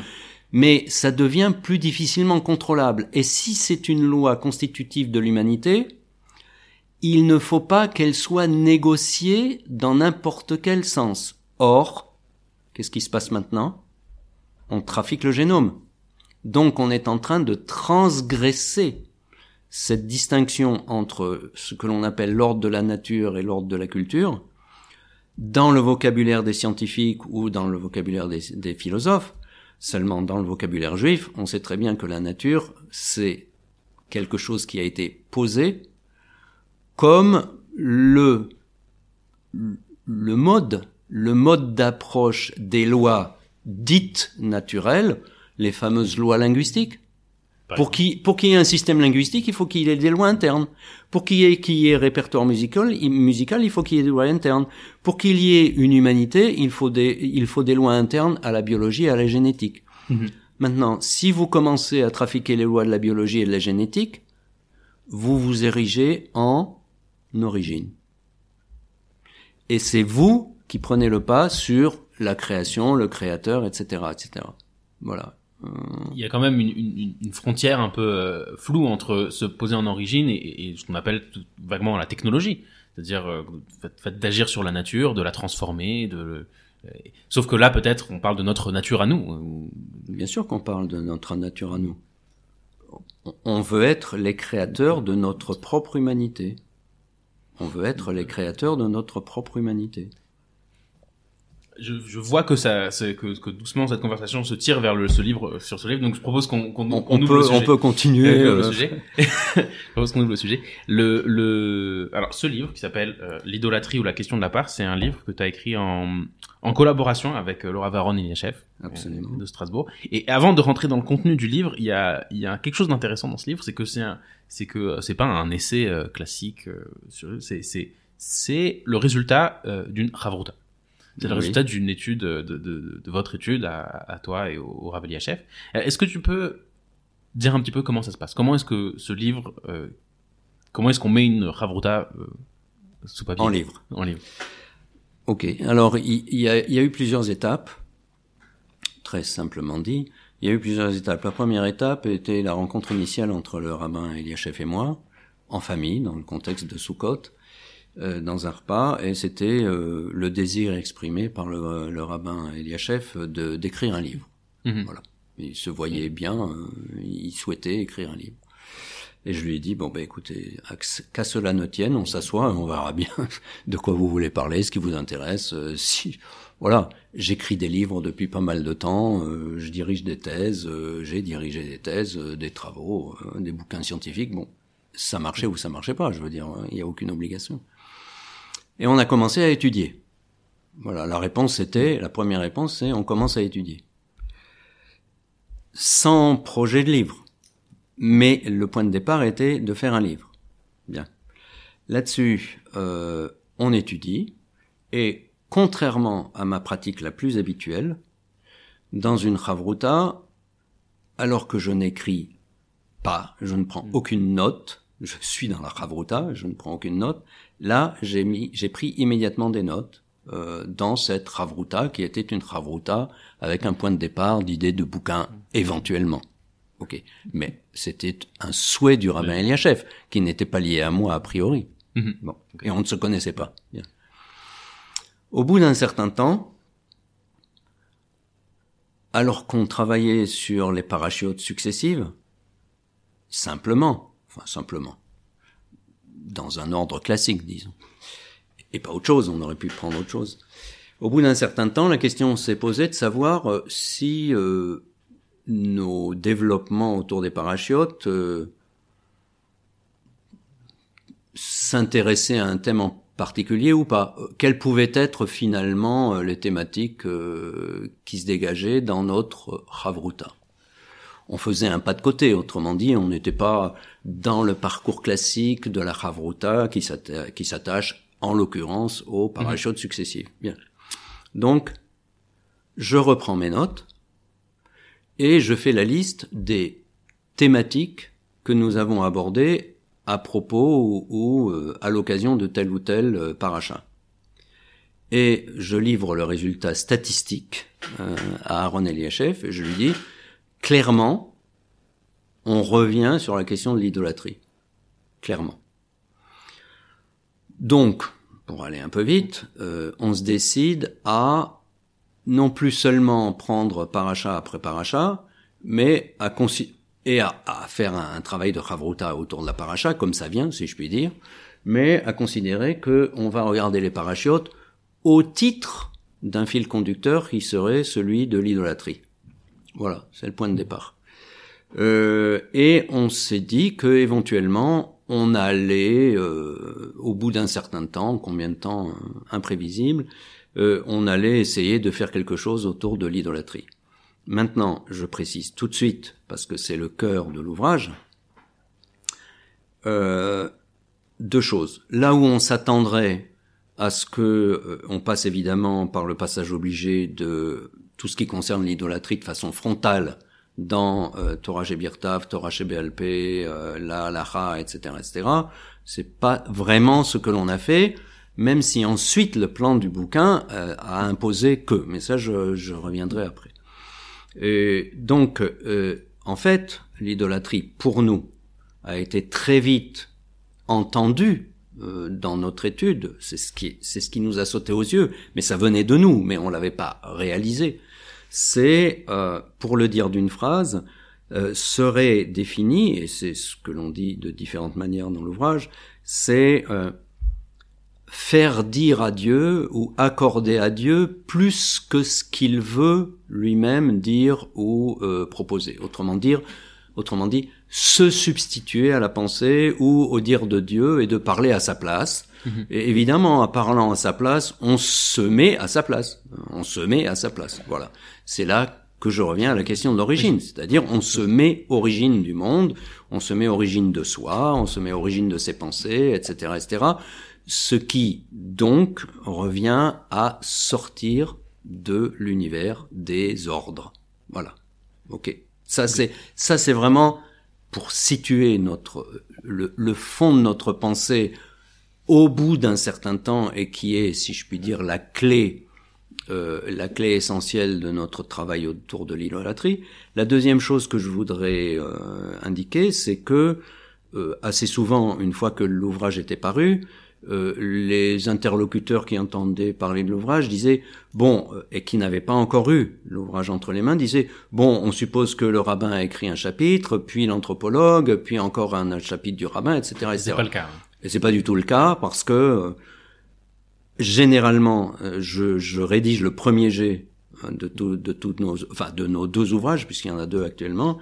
Je rédige, euh, je rédige le premier jet. Il va y avoir euh, 10 versions, 15 versions successives, mais de toute façon la version finale est publiée. C'est un travail commun sur chacune des phrases successives du livre. Il n'y en a pas une qui soit euh, signée Eliachev et une autre Alvarez Pereira. Et aussi, on ne sent pas ni l'anthropologue ni le rabbin. C'est-à-dire que d'un côté, il y a, il y a pas euh, le, le- y a pas le, le vocabulaire euh, scientifique de l'anthropologie qui est pas présent, Mm. et, et, et- mais il n'y a pas non plus le vocabulaire classique de du rabbinat ou de, de la, la tradition. Par exemple, ce- le mot que tu as évoqué, le travail des ordres, euh, qui, qui, qui fait allusion au mitzvot. Euh, mais, mais personne n'appelle ça le travail des ordres, par exemple. Hein. C'est pas, quelque chose qu'on retrouve. Donc ça donne un, un, un- style qui est unique.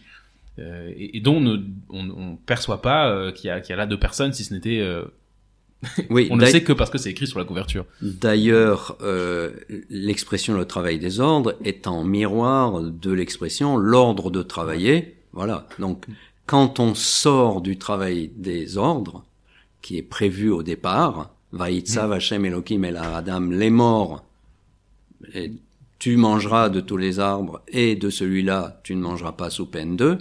Donc, quand on n'est pas dans le travail des ordres, une fois sorti du jardin d'Éden, c'est l'ordre de travailler. Et vas-y mon gars. Bon, enfin voilà.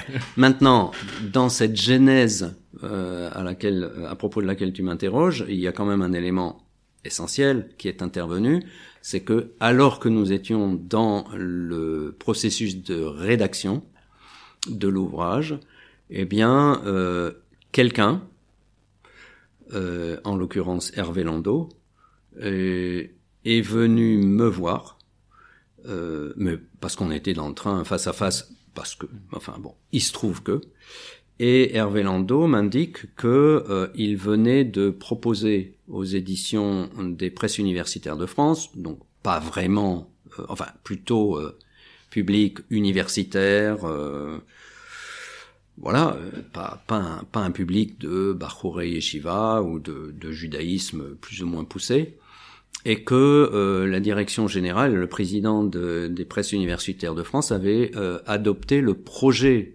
éditorial que Hervé Landau était allé leur présenter, et qui, comme euh, le dit Hervé Landau dans l'avant-propos qu'il a mis pour chacun des ouvrages qui sont parus dans cette collection euh, Lecture du judaïsme, qui n'existe plus, euh, eh bien, Hervé Landau dit souhaiter pouvoir constituer en ce moment en France, en français, un, un ensemble d'auteurs qui seraient complètement inscrits dans la tradition, euh, le judaïsme au sens le plus je, sais pas quoi, enfin un judaïsme, un judaïsme du dedans, voilà, comme ça mais qui en même temps euh, est capable de porter ce judaïsme euh, au-delà des frontières fermées, euh, je dirais, du, du, du, territoire sociologique ou historique du judaïsme, mm.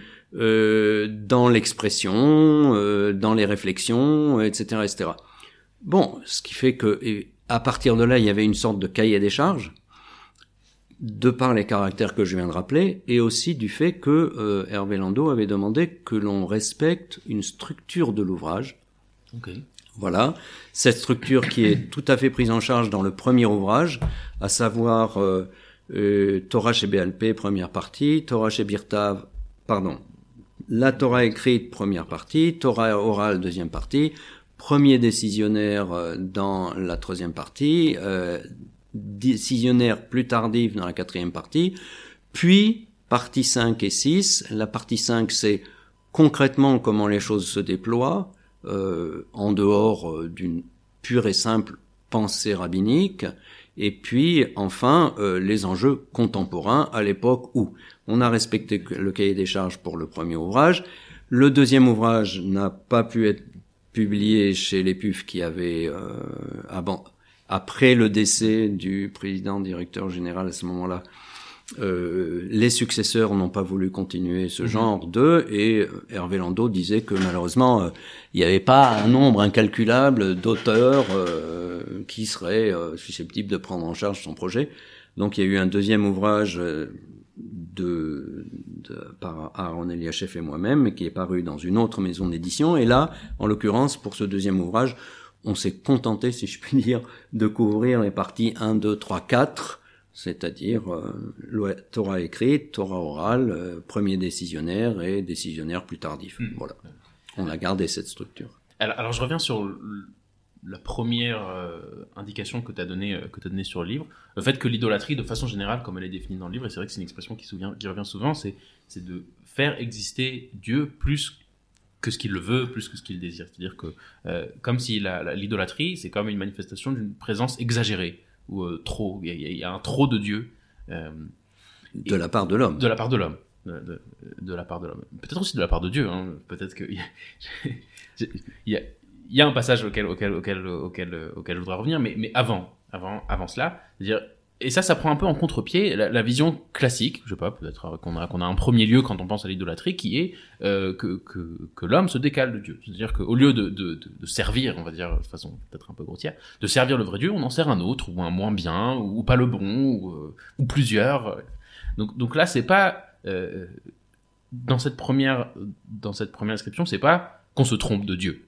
On parle toujours du même. On parle toujours du même, sauf que c'est une question dans la relation qu'il y a dans, la relation qu'il y a avec Dieu. Alors, qu'est-ce que ça veut dire qu'il existe plus que ce qu'il ne veut? Comment est-ce que euh, on pourquoi est-ce qu'on dépasse cette frontière? Je pense qu'il y a, une corrélation entre ces deux manières de, de parler d'une posture idolâtre telle que tu les as différenciées, si tu veux. C'est que euh, parler plus de Dieu, parler, dire parler plus de Dieu, c'est euh, se situer par rapport au commandement, à, l'indication qui se trouve euh, qui se trouve dans la Gemara, à savoir tu n'interrogeras pas l'avant, tu n'interrogeras pas l'après, n'est-ce pas? Mm-hmm. Or, or, dès le moment que sous-entend tu n'interrogeras pas l'avant et tu n'interrogeras pas l'après, ce n'est pas pour dire c'est interdit de supposer qu'il y a un avant ou c'est interdit de, de supposer qu'il y a un après, mais c'est que à partir du moment où tu penses l'avant, tu postules quelque chose quant à ton origine. Je reviens au terme d'origine. Tu postules quelque chose quant à ton origine. Or, le fait de dire plus sur Dieu, c'est une manière de dire ce que lui veut ou ce qu'il ne veut pas. Or, pour le dire de façon très directe, ce que Dieu énonce, ce sont des commandements. Et la, la, la, la, structure, la structure, cette relation entre un Dieu créateur et l'univers des commandements, c'est cet univers dans lequel il nous demande de nous inscrire. Hmm. Alors quelqu'un qui m'entend dire cela maintenant, ne me connaissant pas, va dire OK, voilà, euh, c'est quelqu'un qui évidemment euh, respecte tout, est un préfet des mœurs, euh, regarde si les tzitzit sont dehors, etc., etc. Ce qui n'est pas le cas. Je veux dire, euh, ce qui n'est pas le cas. Et je Mhm. suis pas en train de juger qui que ce soit, qui que ce soit, qui que ce soit. Tzitzit dehors ou pas dehors, c'est pas mon affaire. n'est pas la question. C'est pas la question.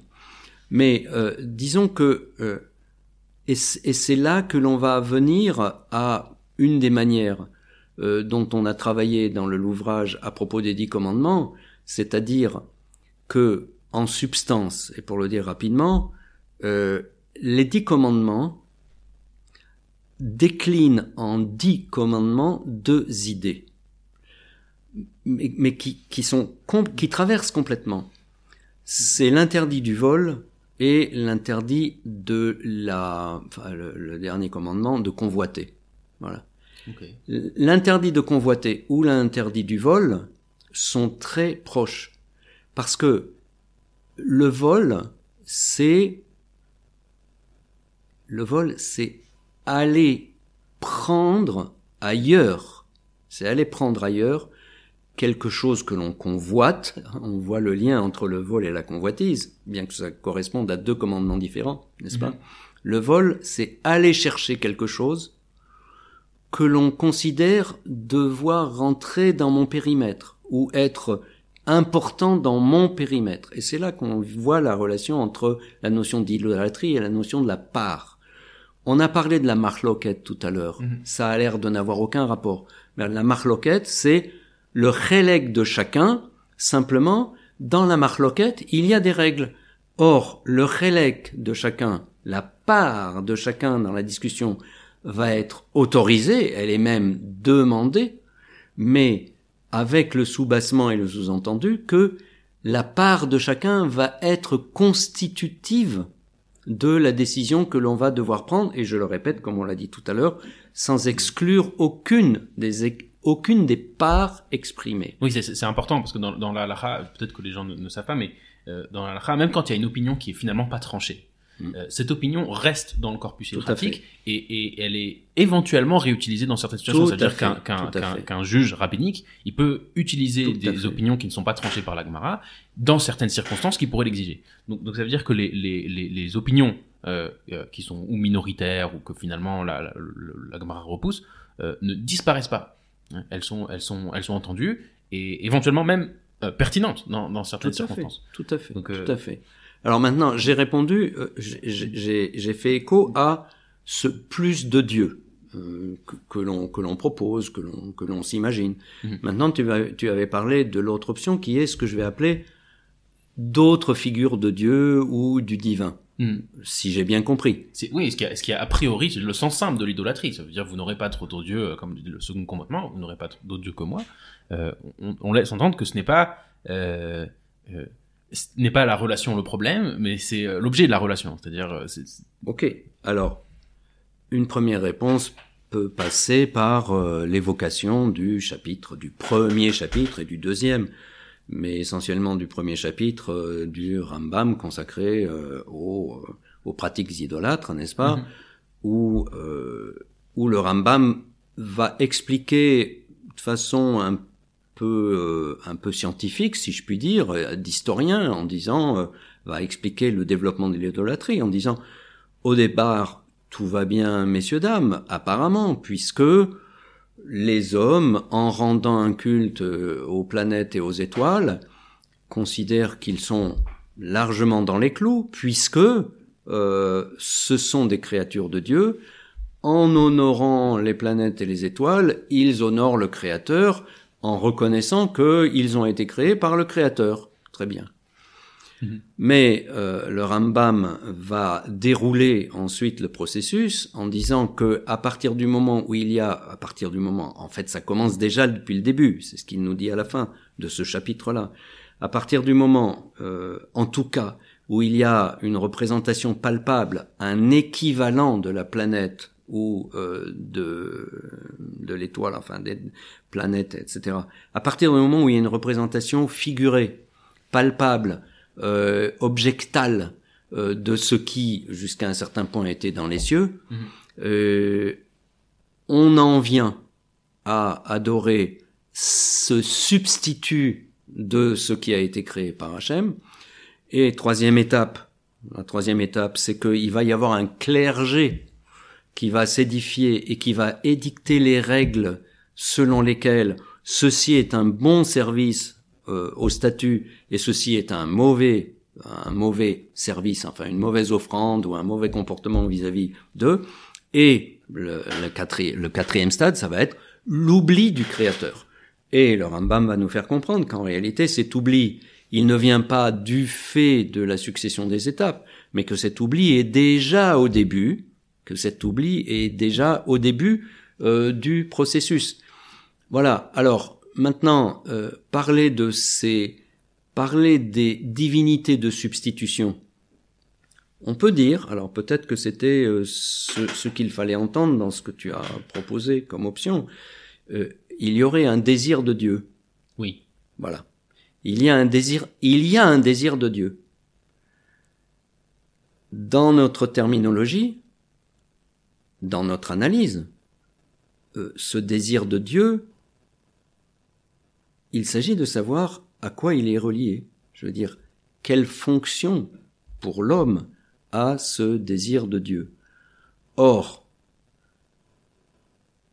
si il y a un désir de Dieu de la part de l'homme, il est à mettre en miroir avec ce que Dieu désire pour l'homme. Hmm. C'est-à-dire que du point de vue de Hachem, si je peux dire les choses comme ça, de son point de vue, et là je prends la terminologie du Nefesh HaChaim, puisque c'est de son point de vue et de notre point de vue, eh bien, de son point de vue, euh, le désir du Créateur serait que l'homme assume sa place, sa part dans ce grand projet de la création. Donc, qu'il y ait un désir de Dieu, s'il s'agit de reconnaître le Créateur dans les termes où le Créateur lui-même se définit, toute proportion gardée, eh bien, euh, ça, ça peut marcher.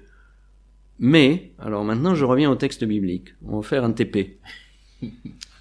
Euh, dans le premier chapitre de la Genèse, le mot qui est employé pour Dieu, c'est le terme de Elohim.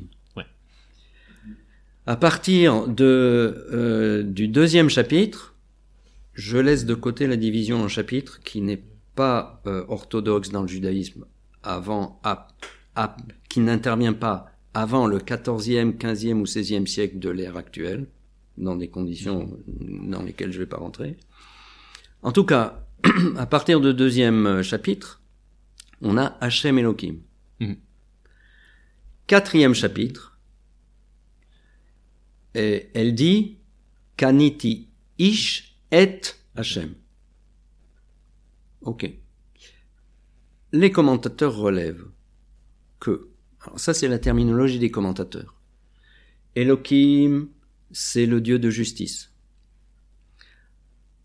Hachem Elohim, donc il y a une période, celle de la création stricte, ou création du fait du Dieu de justice.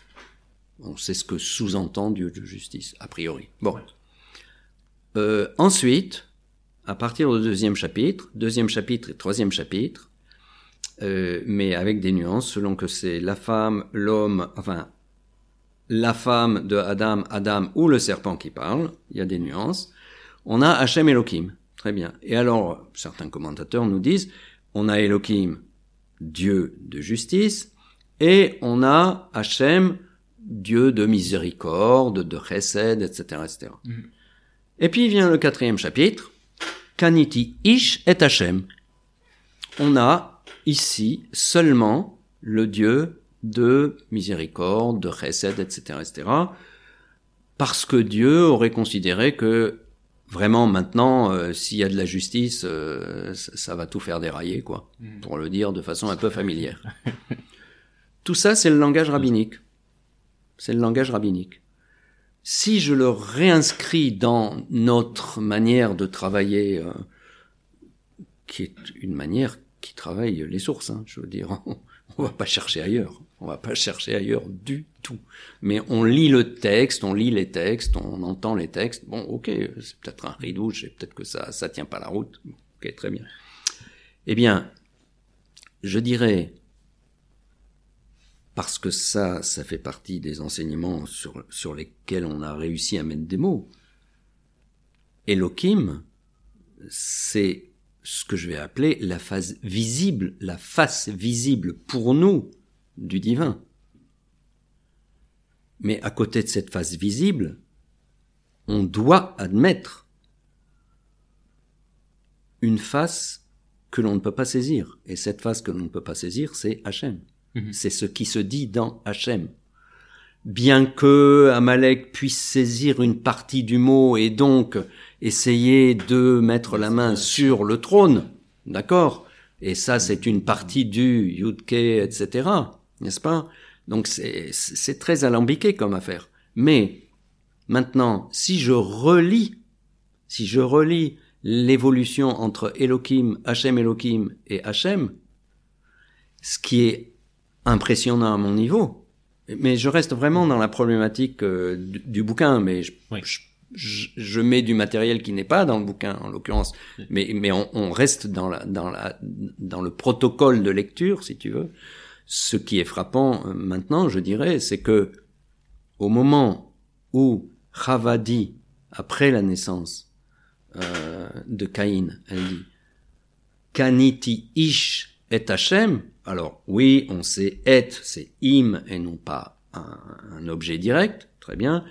Ish, c'est euh, ok, je me suis attaché mon époux parce que, mais kaniti ish est Hachem, im Hachem, c'est-à-dire que au moment après les trois premiers chapitres, à partir du moment où l'humanité est confrontée à, sa situation qui va être encore notre situation de maintenant, après la sortie du Jardin d'Éden. Elle invoque et elle évoque le Créateur. C'est une reconnaissance. Question qui est posée, Azucha likro Hashem.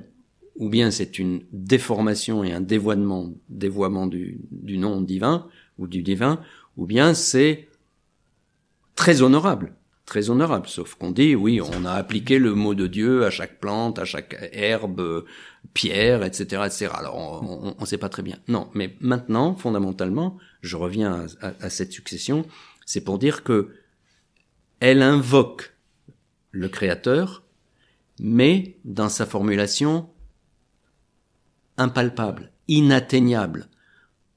Ce qui est, ce qui atteste de quoi? Ce qui atteste d'une reconnaissance ou d'un besoin du divin, mais elle place tout de suite la barre très haut, c'est-à-dire, ok, je me soumets à ce cas de figure d'un divin à propos duquel je ne dois pas mettre une solution de remplacement. Je ne peux pas inventer. Je me mets dans une position de, respect, de déférence vis-à-vis de ce non mesurable, de ce non atteignable. Voilà, c'est.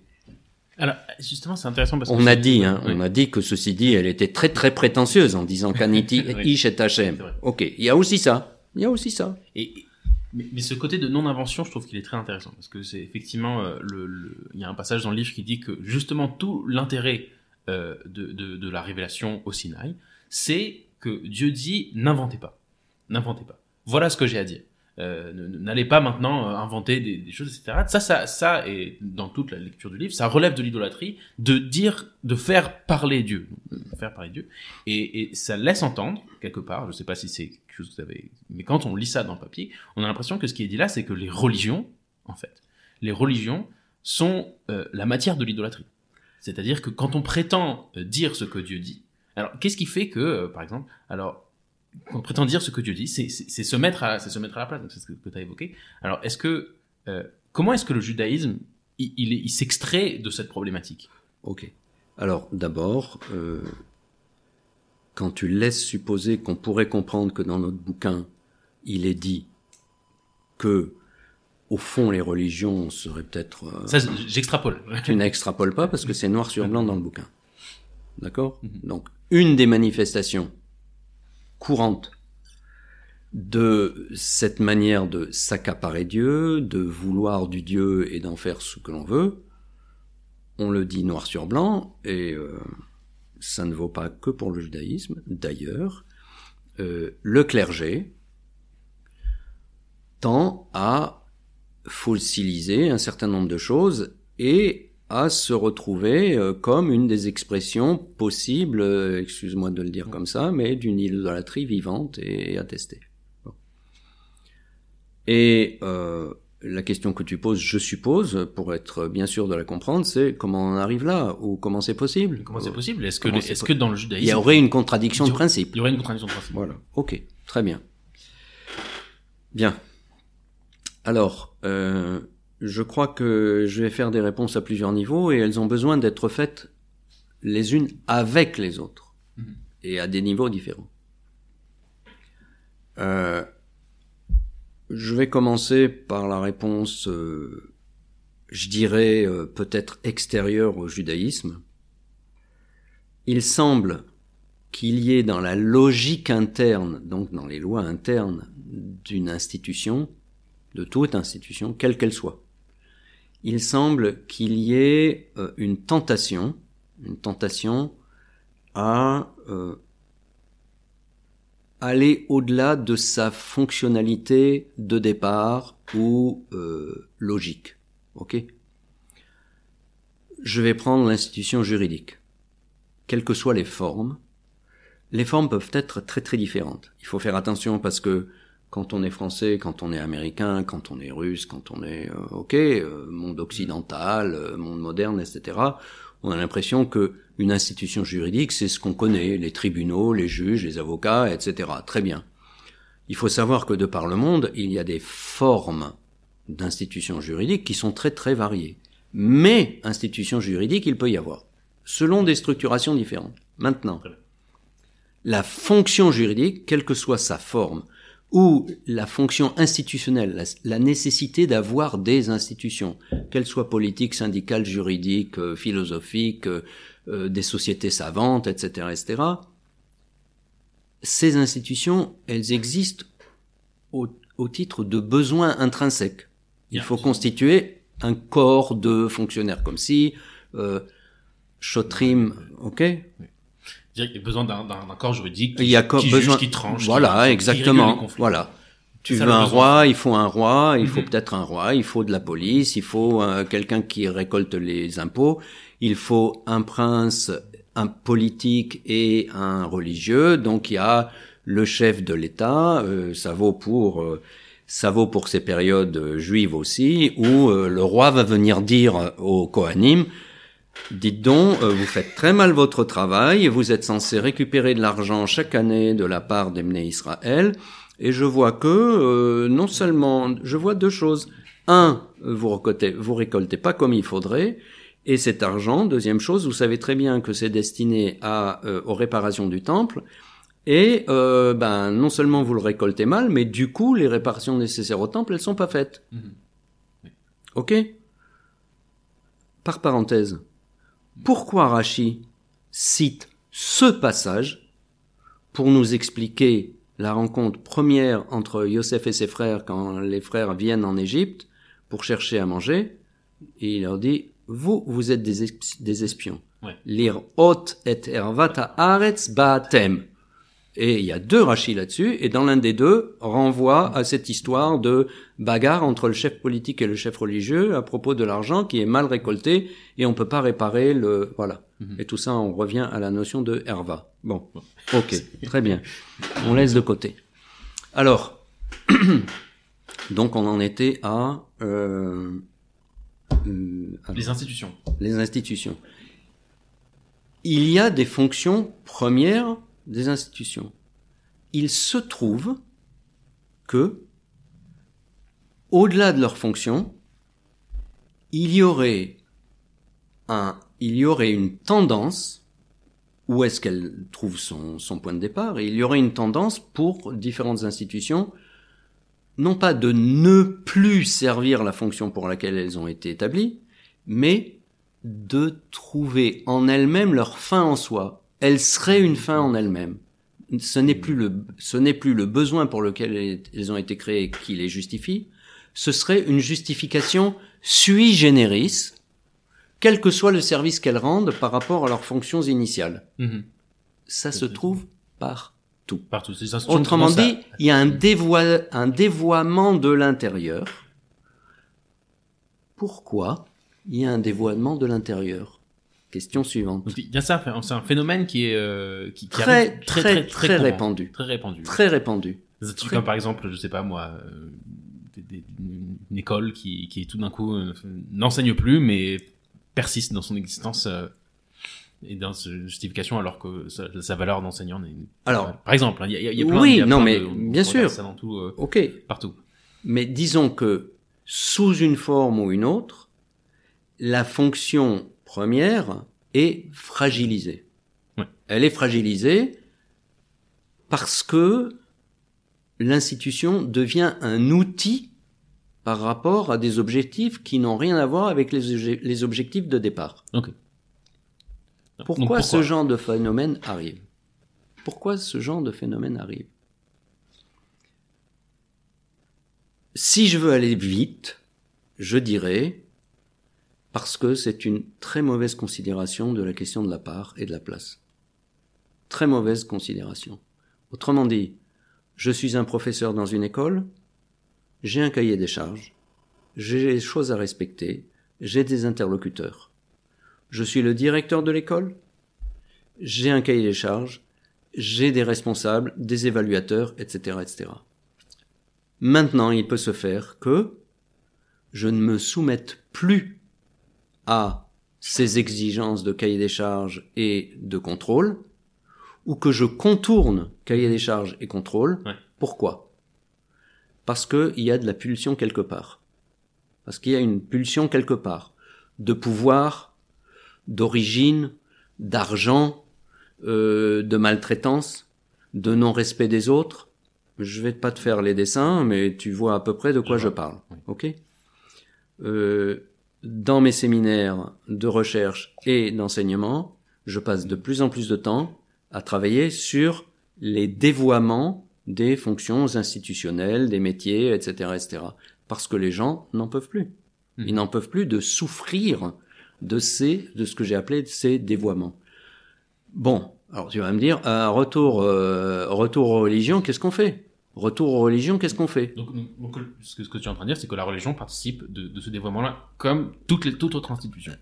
Personne n'est à l'abri, personne n'est à l'abri de ce genre de dévoiement. Mhm. Personne n'est à l'abri de ce genre de dévoiement. Et je pense, je pense, au fond, que la loi écrite et la loi orale savent très bien tout ça, et que tout le travail de la Gemara a aussi pour fonction de, de, nous, de nous prévenir, de nous éduquer par rapport à ces tentations possibles de sortir des clous de notre définition et de s'ériger en institution, euh, d'être euh, l'équivalent de Dieu le Père, etc., etc. Bon, c'est un, un peu dur, hein, ce que je suis en train de dire, mais je le dis d'autant plus facilement que étudiant la Gemara, étudiant la Halacha, que ce soit dans une travruta, que ce soit en faisant cours euh, de limoud, que ce soit en faisant de l'anthropologie des communautés juives ou l'anthropologie d'autres communautés, quand je travaille sur les liturgies euh, de l'islam et de la chrétienté,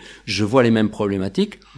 Je me rends compte que on a tout ce qu'il faut de notre côté pour s'éduquer à être à notre place. Voilà, on a tout ce qu'il faut.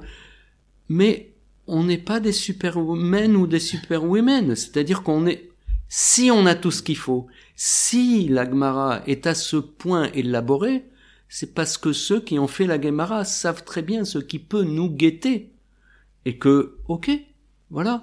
Donc, euh, Dieu merci, si je puis dire, on, on- on a largement ce qu'il faut pour ne, pour ne pas être pris par la pulsion du pouvoir, de l'argent, de la sexualité, etc., etc. Malheureusement, je sais que... Euh, il y a un chapitre dans, dans, le, dans le, livre qui, qui, laisse entendre qu'il y a un, échappatoire à, à, cette problématique, et vous avez appelé ça l'éthique de l'étude.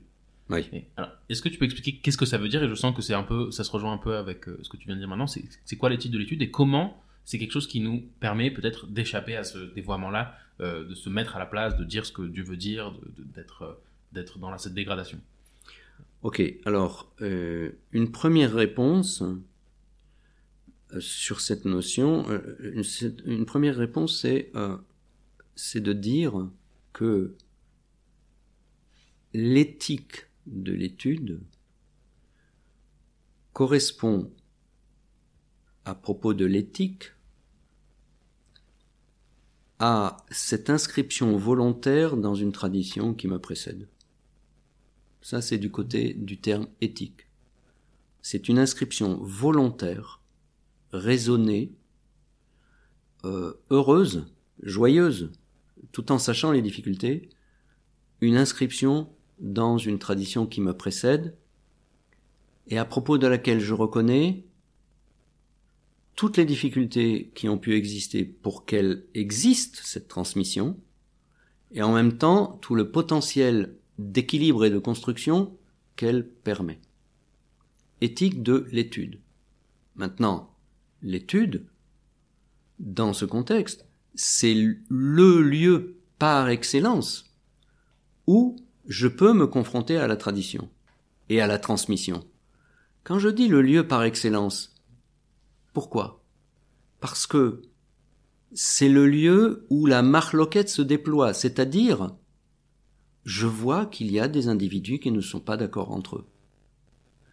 Je vois que ces individus qui ne sont pas d'accord entre eux et qui défendent leur point de vue bec et ongle pour faire entendre une voix qui a besoin d'être entendue, et tout le monde sait qu'elle a besoin d'être entendue, et les mêmes tout le monde, les mêmes chacun dans tout le monde, sait que au bout du processus, il y aura une décision collégiale qui sera prise sur le point de vue qui va l'emporter aujourd'hui. Et quand dans les recueils de Sheelot Chuvot, on retrouve la même structure, c'est-à-dire je viens poser une question sur n'importe quoi. Euh, l'appareil de télévision, la musique pendant un mariage, euh, la kippa tout le temps, pas tout le temps, etc., etc. La même structure revient, c'est-à-dire je remonte au matériel talmudique, je redescends du matériel talmudique redescend, je veux dire, euh, et dans la chronologie et en structure, si je puis dire, dans le système, je reprends, je reprends toutes les couches euh, décisionnaire, premier décisionnaire, euh, dernier décisionnaire, euh, pratique contemporaine, etc., etc. Et c'est toujours la même chose, c'est-à-dire que cela rend bien compte de la complexité de l'individu et du fait que si c'est cette complexité qui guide le régime politique, social, religieux en tant qu'institution, si c'est ce régime de la complexité qui s'impose en tant que complexité non ordonnée, je n'y arrive pas. Or, l'étude est en dehors de toute considération a priori pécuniaire, euh, euh, relationnel, etc., etc. Là, il y a un pari énorme qui est fait. Et quand je dis en dehors de toute considération pécuniaire, je veux dire, bien entendu, que si quelqu'un a besoin d'argent ou qu'il a besoin d'une bourse, on s'en occupe. C'est pas pour dire, ah, on est au-dessus de ça. Euh, ça n'a rien à voir, d'accord?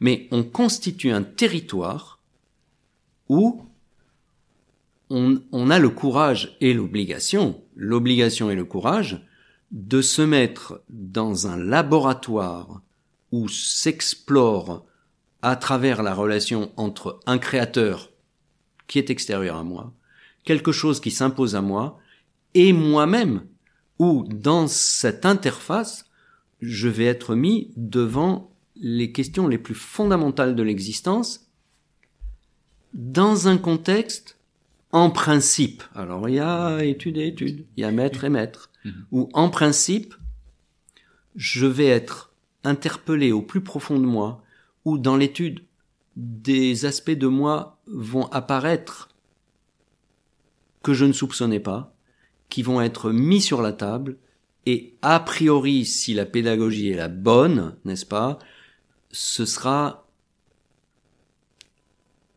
pour une inscription dans une tradition et une transmission qui essaye de garantir, au-delà des complications, au-delà des raisons secondes pour faire institution, euh, etc., etc., fait que ça continue, euh, ça continue sans, sans trop de fragilité, en tenant compte de toutes les fragilités historiques ou Ce qui je comprends bien, ce que tu es en train de dire, c'est que c'est que l'étude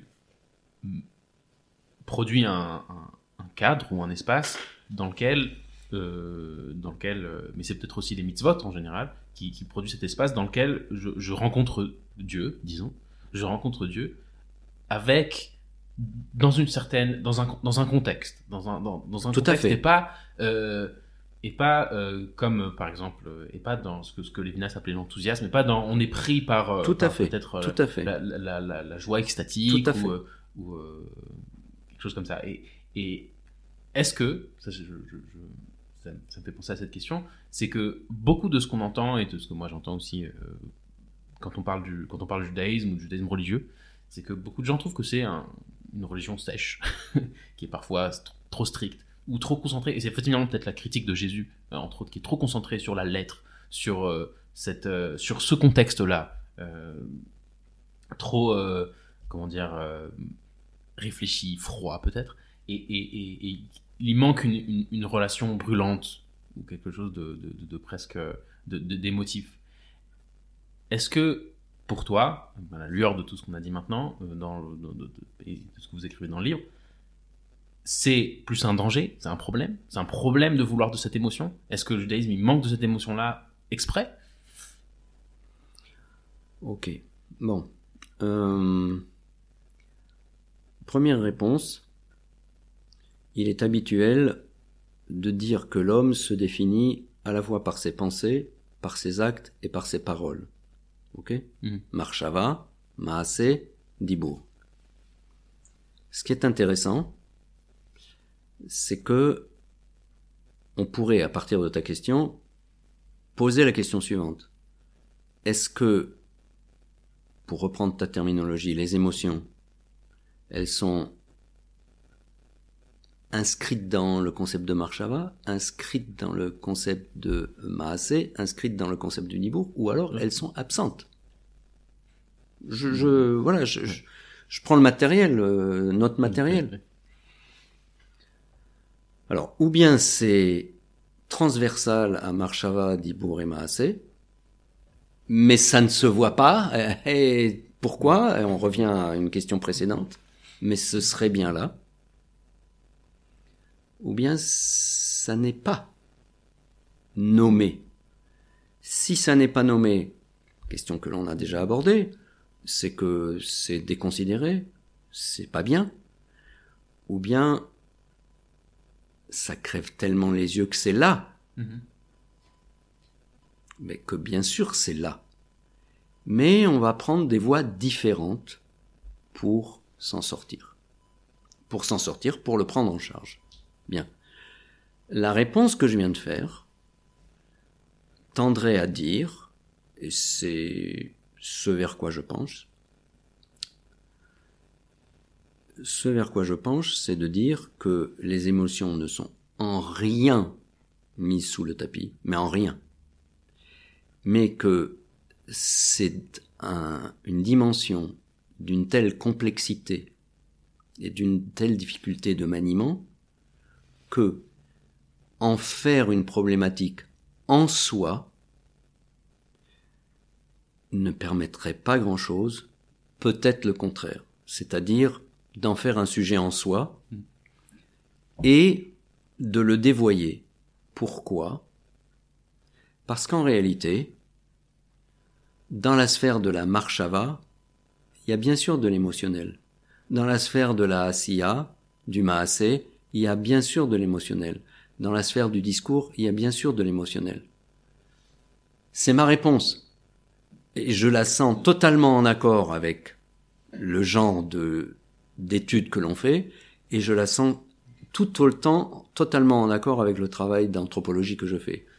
Je me permets de dire que pour moi, euh, je veux dire, je ne peux pas travailler en anthropologue si je ne, si je ne mets pas aussi tout ce que je peux penser ou vivre à travers mon limoud et inversement. C'est-à-dire que tout travail anthropologique, je l'interroge à la lumière du limoud et tout limoud, je le travaille à la lumière de ce que je peux apprendre sur le terrain de l'anthropologie. Bon, première réponse. Je ne sais pas si ça te suffit. Il y a, on peut ajouter des choses. Il y a, il y a, il y a un point qui m'intéresse, c'est que, et vous l'évoquez, je, je, crois que c'est évoqué dans le livre, euh, c'est qu'il y a cette fameuse agada dans laquelle on, on, on raconte au moment où l'idolâtrie, ou le yetzer hara de l'idolâtrie, c'est-à-dire le penchant, le, le désir mm. de, de a, a, disparu euh, a disparu et, et, et, il laisse entendre, la Gemara laisse entendre, et le dit assez explicitement même, que, que, quelque chose, il dit comme un fil rouge brûlant de, feu qui, sort du Kodesh à Kodashim, c'est-à-dire qu'il y a une source euh, de ce désir de l'idolâtrie qui disparaît. Et Manitou disait souvent, et, c'est aussi vous que la, que la prophétie disparaît. Donc, donc il y a oui un, départ ici de quelque chose qui est parti avec ce désir de l'idolâtrie, avec ce désir de Dieu dont on a parlé. Il y a quelque chose qui a, disparu.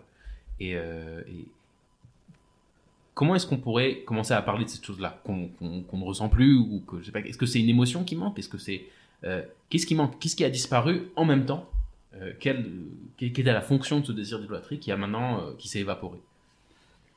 Bah, je, je, vais compliquer euh, ta question parce que euh, ce que nous disons, c'est que si le désir d'idolâtrie ou si l'idolâtrie a été décrétée à un moment comme s'étant évanouie ou ayant disparu, même moment où la prophétie disparaît, euh, dans une phrase très très claire, nous disons que euh, de fait, elle est réapparue. Est-ce qu'elle a disparu ou bien, et il y a un débat là-dessus, est-ce qu'elle a disparu, ou bien on a décrété qu'il n'y avait pas, qu'il n'y aurait plus de raison de parler d'idolâtrie? C'est un débat. C'est un débat.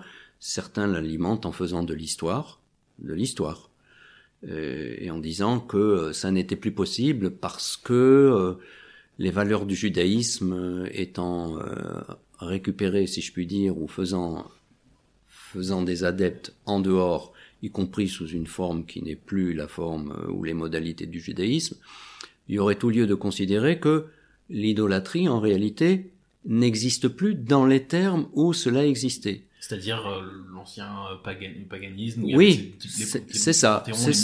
C'est ça. Et que cette chose-là euh, enfin, tendait à disparaître, et en tout cas, euh, que ça, n'est plus dans les mêmes proportions, donc plus d'idolâtrie plus d'idolâtre, enfin je veux dire plus de pulsion idolâtre. Mm.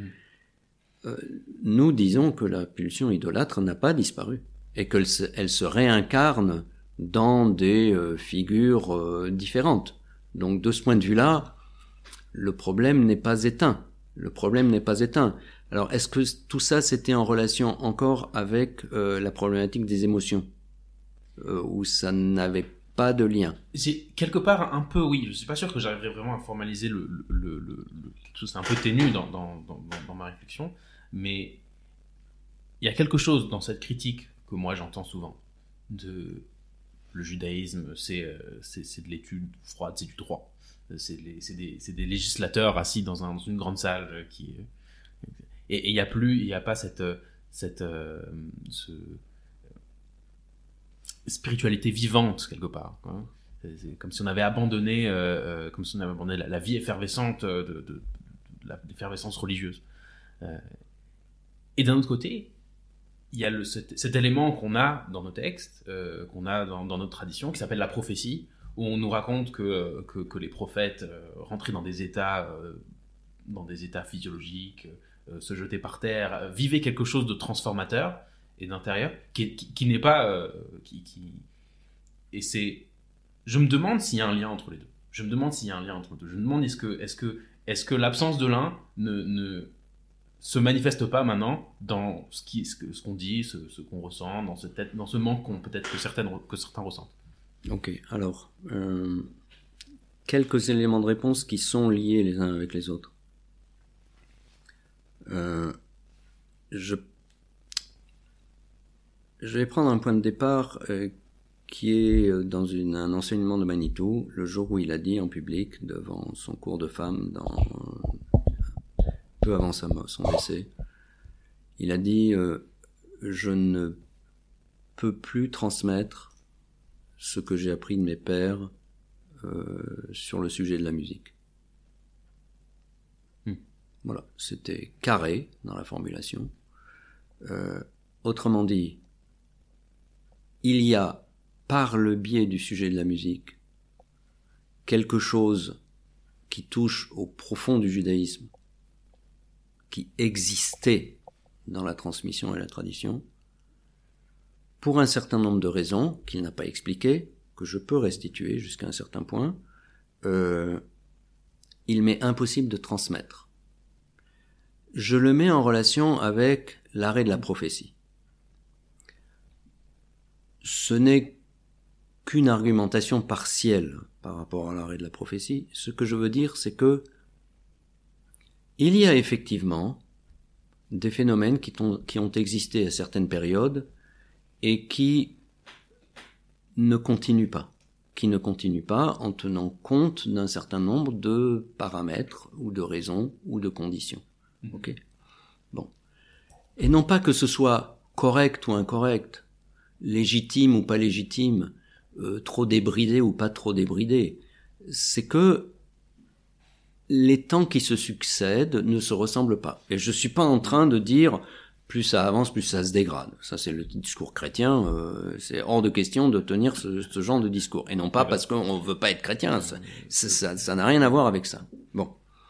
Maintenant, de la même manière, l'absence d'émotion, l'absence constatée ou supposée par tel ou tel, à l'intérieur du judaïsme ou à l'extérieur, l'absence supposée de l'émotionnel, du registre émotionnel, me semble au premier degré pouvoir être une autre manière de dire les émotions c'est compliqué. Laisser effleurer les émotions, on peut être dominé par ces émotions. Donc objectivement, il y a un risque. Mhm. Euh, Je veux dire, honnêtement, il y a un risque. Ouais. On risque d'embarquer les gens à son insu, et y compris en n'ayant pas voulu les embarquer. Autrement dit, je reviens sur ce qui était ma toute première réponse. Le niveau émotionnel est très délicat à euh, manipuler, à maîtriser. Très très délicat parce que c'est une matière fondamentalement plastique, mais qui a sa plasticité euh, complexe, complexe. Et, je- et- et c'est dans ce sens que j'ai dit, aussi bien lié à Marshava que à Maasé et à Kedibo. Mais je m'entends en tant que linguiste, anthropologue, etc., avec toute une batterie de, de travaux, de travaux euh, et d'enseignements, etc., etc. Mais, mais ça me sert aussi pour le judaïsme, euh, comme ça pourrait me servir si je relevais d'une autre religion, chapelle, etc., etc. Autrement dit, les deux réponses que je t'ai données pour le moment, l'une à propos du prophétisme, mais en étant passé par un, un enseignement de Manitou, à savoir que euh, il y a des formules existentielles, ça me vient cette expression maintenant, il y a des formules existentielles, des postures existentielles qui font sens à un moment, qui ne font pas sens à un autre. Bon, très bien. Maintenant, pour ce qui est du registre des émotions, je répète, les émotions, c'est à la fois terriblement profond, c'est terriblement constitutif, mais c'est d'un volatile et d'un délicat à manier qui est terrible. Alors, dans ce contexte, je pourrais dire que pour beaucoup de gens, c'est soit volontairement, qu'il y a un refus d'investir l'émotionnel en sachant quelle difficulté ça représente, ou bien c'est une censure inconsciente, mais qui est en même temps un peu salvatrice, c'est-à-dire ne pas, ne pas sombrer. Si c'est à ce point difficile, si c'est à ce point difficile, je ne vais pas prendre le risque, et pour moi, et pour les autres. Maintenant, est-ce que ça a été théorisé dans le cadre du judaïsme? Eh bien, on a des textes, on a des textes. De la part euh, de certains kabbalistes qui ont établi, qui ont établi des protocoles de fréquentation des émotions. En particulier dans le cadre de la prière, mais pas seulement. Et ces protocoles ramènent à la musique, en particulier, pour dire, en substance, la musique pendant le limoud, ça c'est texto dans, la page dans les pages de Gemara, ça s'impose, la musique s'impose dans l'étude, pour ce qui concerne le versant de l'interprétation, ce qui n'est pas dit à côté de ça, c'est que ça s'impose dans le règlement, l'ajustement du niveau émotionnel. Je te vais raconter une anecdote. Je me trouvais dans les années 80 auprès d'un rabbin bien connu à Jérusalem, à Baït Vegan, et je lui demandais, je lui demandais qu'on étudie euh, des pages de Gemara précisément à propos de ces questions de théamim. Il n'avait pas du tout une pratique chantée, pas de cantillation. Ok, très bien. Un jour, je viens sans mon enregistreur, et à un moment, il me dit, heureusement que vous êtes, vous êtes venu sans enregistreur. Et qu'est-ce qu'il fait? Il se met à chanter sur un mot à chanter. C'était jamais arrivé. Il se met à mélodier sur un mot. Et il me dit, de façon très délicate, il me dit, l'émotion était telle, j'ai pas pu faire autrement. Et il n'était pas en train de s'excuser. Il y avait un rapport à ce mot, je ne sais plus lequel, il y avait un rapport à ce mot qui l'a touché profondément, lui qui spontanément n'était pas très dans les émotions. Et qu'est-ce qu'il a fait? Il est passé sur le registre chanté pour s'autoriser à s'inscrire sur le registre des émotions. Et pour lui, c'était vital qu'il le fasse. Hmm. Mais c'était contrôlé. Et là, je retrouve les enseignements de ces kabbalistes-là, que je, dont j'ai lu les textes ou certains textes, où effectivement, ils expliquent la fonction du chant pour réguler son rapport propre au registre émotionnel, et ça va même jusqu'à dire, si il n'arrive pas à inscrire le texte sur une mélodie qui serait partagée par plusieurs, il va choisir une mélodie qu'il connaîtrait et qu'il arriverait à chanter, y compris s'il chante faux. Tu, vois jusqu'où ça va. Mais l'essentiel, c'est que dans le cadre de son limoud, de son étude, il puisse laisser place au registre émotionnel. Donc, il n'est pas exclu. Simplement, on sait à quel point il est difficile à manier. Alors, ces gens, maîtres, rabbins, euh, copains, euh, etc., qui sont pas dans l'émotionnel, ils savent, on sait tous à quel point on est dans l'émotionnel, et que ça ne se manie pas n'importe comment. C'est juste qu'il n'y a pas une... C'est ça qui est intéressant dans ce que tu dis, c'est qu'il n'y a pas, que c'est, y a une raison pour laquelle on n'est pas là-dedans. Il y a une raison pour laquelle on n'est pas là-dedans de façon explicite qu'on n'est pas qu'on ne qu'on ne, qu'on ne, qu'on ne parle pas en permanence d'amour et de, et de joie. Tout à fait.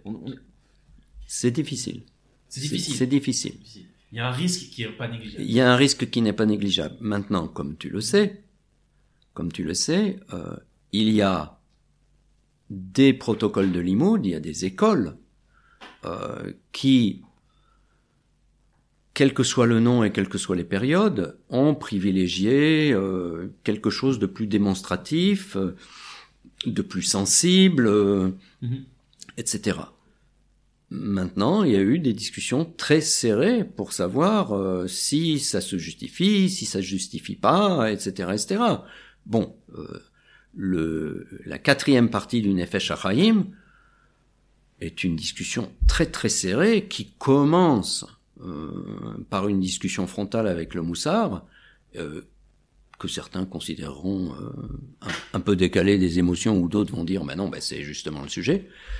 Pour évoluer vers autre chose et non pas que le Moussard ait été oublié Moussard a été oublié mais voilà c'est très sérieux quoi et quand je dis c'est très sérieux, c'est pas c'est pas que l'auteur du Nefesh Hachaim veut y donner des leçons. Euh, euh, il met les choses à plat parce que ça nous concerne tous. Ouais. Ça nous concerne tous. C'est pas euh, je suis le maître d'école et je vous dis ce qu'il faut faire. Mmh. J'ai une, dernière question qui a trait au livre et c'est lié, je crois, au deuxième chapitre. et un antagonisme qui revient, c'est l'antagonisme nature et ordre. Il y a cette, qui revient, et notamment il y a, une, il y a cette euh, fameuse citation euh, euh, au début du chapitre qui dit que vaincre la nature, c'est une absurdité juive. Oui. et sous la signature d'un non-juif. Sous la signature d'un non-juif. Et c'est comment cette, cette question-là entre nature et ordre, comme s'il y avait l'espace de la nature, qui est euh, euh, sauvage, euh, et l'espace de l'ordre, qui est régulé, structuré. est-ce que ces deux-là, ils sont en confrontation? Et est-ce que vraiment, il y a dans le judaïsme une idée de vaincre cette nature-là? Une idée de la... On est dans une guerre contre la nature. Et comment, et comment, comment tout ça se lie à, à la problématique de l'idolâtrie? Ok. La première réponse qu'il faut absolument faire, c'est que le même terme de nature, le même terme français de nature, ne s'entend pas du tout de la même manière selon que l'on est dans la tradition rabbinique ou que l'on est dans l'entendement de sens commun ou de sens moins commun euh, tel que l'entendait euh, l'auteur de ces lignes, à savoir Hitler, n'est-ce pas, euh, ou tout autre. Quand je dis tout autre, c'est pas que lui. Non, non, c'est pas que lui. Ça, ça, peut être mes collègues généticiens, biologistes, euh, écologues, agronomes, euh, astronomes, etc. Enfin, j'ai pas d'astronome dans mes collègues, mais euh, je veux dire, ça peut, ça peut les concerner aussi. Il y a quelque chose qui fait écho à, à, ce que Nietzsche écrit dans la généalogie de la morale.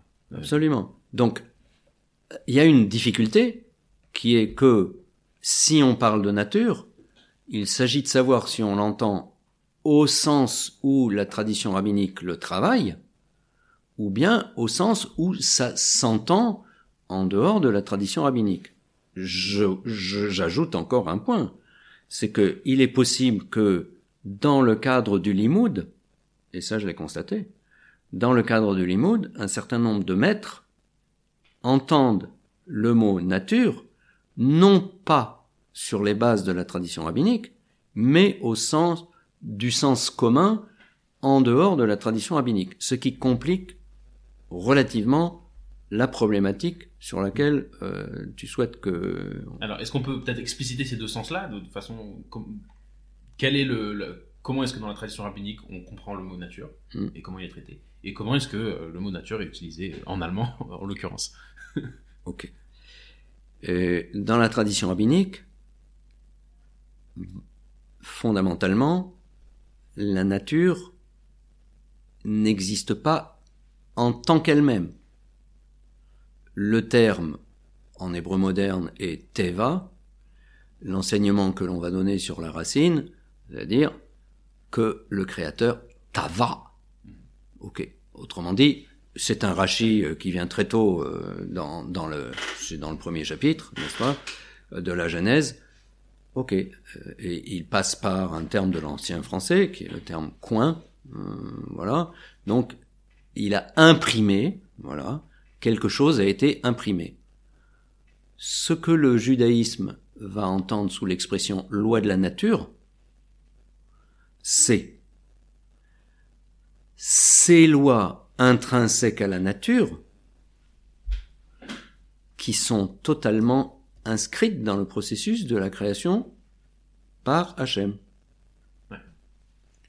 Ce que tout autre, en dehors de la tradition rabbinique, ok, va entendre que ce soit le signataire de la citation que tu as restituée, que ce soit euh, mes collègues généticiens, biologistes ou euh, ou anthropologues ou sociologues, etc., sous nature, les lois de la nature, euh, que ce soit au XVIIIe siècle, XIXe siècle, XXe siècle, XXIe siècle, c'est un donné, c'est un donné qui nous est extérieur, qui a ses lois propres, Autrement dit, on est confronté à un ensemble de lois dites naturelles euh, avec lesquelles on va composer, euh, se positionner, etc. Mm. Est-ce que on voit bien l'énorme différence entre les deux. Est-ce qu'on voit bien l'énorme différence entre les deux? En sachant que du côté des scientifiques ou de pas scientifiques, mais qui se, qui se réclament de lois de la nature extérieures, euh, non liées à un processus de création tel que nous l'entend, ça s'entend dans la tradition rabbinique, eh bien, ces lois de la nature n'engagent à rien. Si je dis elles n'engagent à rien, je veux dire que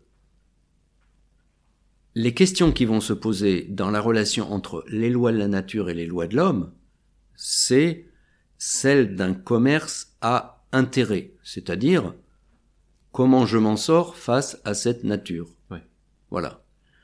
Or, là où les limites de ce genre de comportement sont attestées, c'est que dans le droit international, et ça doit se traduire dans les droits nationaux. Or, euh, le ça doit se traduire montre que, il y a des variations d'un État à un autre.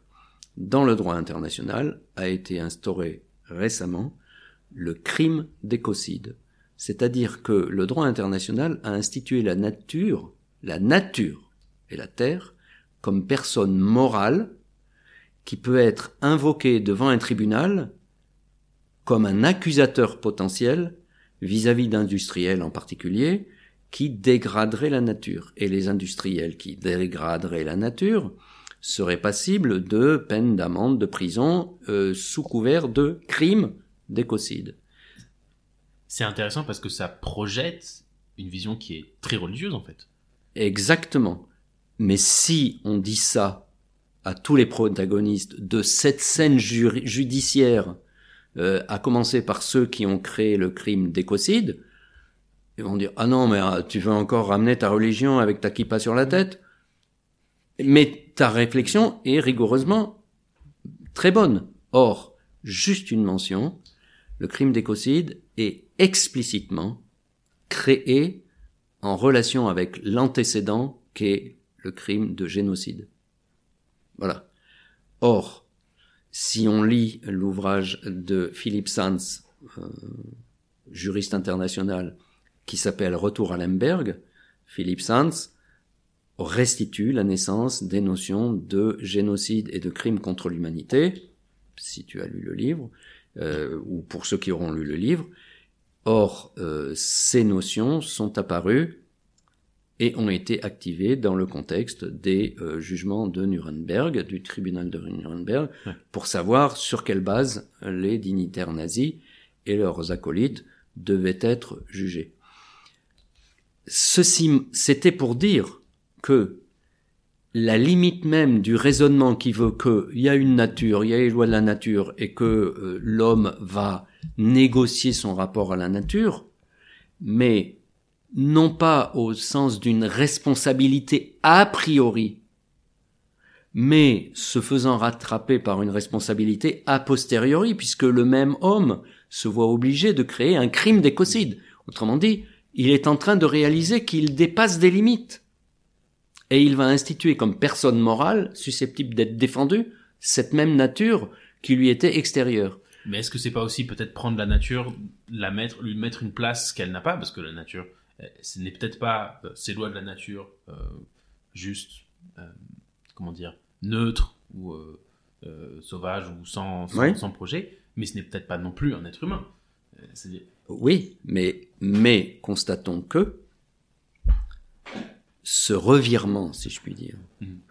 qui passe par le droit, intervient quand l'homme est en train de se rendre compte que son milieu naturel devient agressif vis-à-vis de lui, alors que c'est lui qui est le responsable de l'agressivité vis-à-vis de la nature. Cet homme qui construit les barrages, euh, qui euh, crève la couche d'ozone, etc., etc., il a besoin d'instituer la nature comme personne morale pour arriver à poser des limites à sa propre action vis-à-vis de la nature. Alors, je sais pas si j'ai pris en charge ta, ton objection. Euh, je pense pas. bah, ce qui est, ce qui est, ce qui est, ce qui est, Mais ça, on est en dehors de, de la Ouais. tradition rabbinique. On est en dehors de la tradition ah, rabbinique. euh, c'est clair. Ouais. On est en dehors de la tradition rabbinique. Non, c'est- juste que c'est. Ça m'interpelle parce que, parce que le, le, on va dire l'espace naturel n'a jamais été clément envers les hommes. Il n'y a, a jamais, il y a jamais eu un espace naturel qui a été, euh, euh, comment dire, gentil, euh, sympathique, agréable. Le, climat et pas le climat, mais la nature, le- l'espace naturel dans lequel on se trouve, euh, il, produit des fois des bonnes choses, des fois des dangers euh, envers, l'être humain. Et ce qui est, intéressant, c'est de, regarder, c'est que, tout d'un coup, on se met à regarder la nature comme pas seulement l'espace dans lequel on vit, mais effectivement comme une personne morale, comme quelque chose qui doit être protégé indépendamment de notre interaction avec lui. Oui, mais le on renvoie à ce que je vais appeler l'homme occidental, pour aller trop vite. Ouais. Parce que, pour nous qui fréquentons des terrains dits trop vite exotiques, il s'avère que dans ces terrains exotiques, les protagonistes qu'on rencontre sont en mesure de nous dire Ah ben, dis donc, vous en avez des problèmes. Parce que nous, depuis le début, on sait très bien que il peut y avoir de l'hostilité, que nous sommes responsables de l'équilibre et en partie des hostilités, etc., etc. Donc, euh, on a construit tout un système depuis longtemps et que ce système est intégré. Intégré, ça veut dire, euh, ça passe par les enfants, ça passe par euh, le rapport à la divinité, ça passe par le rapport au rituel, la magie, etc., etc. Il y a une intégration, voilà. C'est-à-dire qu'il y a une intégration dans le tissu social, individuel, euh, les rituels, etc. Il y a une intégration organique de ces préoccupations. Je vais pas rentrer dans les détails. Il y a- toute une étude qui a été faite sur des corpus de, de devinettes dans un pays qui s'appelle le Rwanda. Et le collègue qui fait ça, il fait un travail de scientifique, de linguiste, de stylisticien, euh, de grammaire, fran- de grammaire appliquée à des devinettes dans la langue du coin. Et au bout du bouquin, qu'est-ce qu'il dit? Il dit tout le corpus de devinettes qui apparemment n'a rien à voir avec ce à quoi il arrive, c'est pour nous expliquer comment est gérée la relation à la nature, à ses soubresauts, à sa vie propre, etc., etc. Comment nous, on peut arriver à se mettre en face d'eux et non pas un jour devoir euh, dire ah on subit les choses de façon tellement dramatique, on va instituer un ordre international pour être sûr que les voisins, etc., etc. D'autres pratiques, d'autres pratiques. Et c'est pas la, c'est pas le seul exemple. Je pourrais en citer euh, dix comme ça. euh, voilà. Dans la tradition rabbinique, euh, on prend les choses tout à fait autrement. C'est-à-dire que du début, on est responsable du monde. On est responsable du monde depuis le début, et que cette responsabilité, elle est posée dès le texte biblique, la Torah écrite, dans un cadre, dans un cadre qui est institué et par rapport auquel on dit je te l'institue et dans ce cadre, tu dois tout de suite te poser la question. Tu te mets dans quel type de relation? Tu te mets dans quel type de relation? Ce qui fait que à partir de là et finalement c'est le fil rouge de tout l'imoud, tu te mets dans quel type de relation? À ton travers, à ton épouse, à, au maître, euh, à, au vol que tu viens de faire, à l'emprunt d'argent, à la propriété euh, sur un lopin de terre, etc., etc. Tu te mets dans quelle relation de responsabilité? Et ça concerne tout. Il n'y a pas, il a pas un domaine de l'existence, y compris les émotions. Alors, alors, c'est intéressant ce que tu dirais que c'est en fait il y, a un malentendu entre entre, entre entre le judaïsme et comment il a été compris Tout à fait. Euh, sous, sous, ces plumes-là, c'est-à-dire que on n'est pas dans une relation d'agression. On ne regarde pas une nature qui, qui, est, qui est présente et qu'on doit battre. Même si c'est une rhétorique qu'on entend aussi parfois. Oui. Par, euh, par, euh, par, par, des, par, des juifs et par des gens qui, qui étudient, que euh, on, on, doit se, se vaincre euh, ou vaincre notre propre nature ou quelque chose comme ça, comme si on avait une, ah comme s'il y avait une base. Mais ce, que tu dis, c'est très différent. Il y a, il y a ce qu'on est, l'espace dans lequel on est, euh, et, et, on est responsable de ça. On est responsable, on est responsable par rapport euh, relativement à quoi? Relativement, euh, peut-être ce que tu as appelé dans le livre, les ordres, les mitzvot, mm. euh, les, les, les, hiérarchies dans lesquelles on est inscrit. Et, et, et, ce n'est pas vaincre. Non. c'est trouver la bonne relation. Absolument. C'est trouver, absolument, c'est trouver la bonne relation. Ça, euh, certainement, certainement. Et euh, oui, absolument.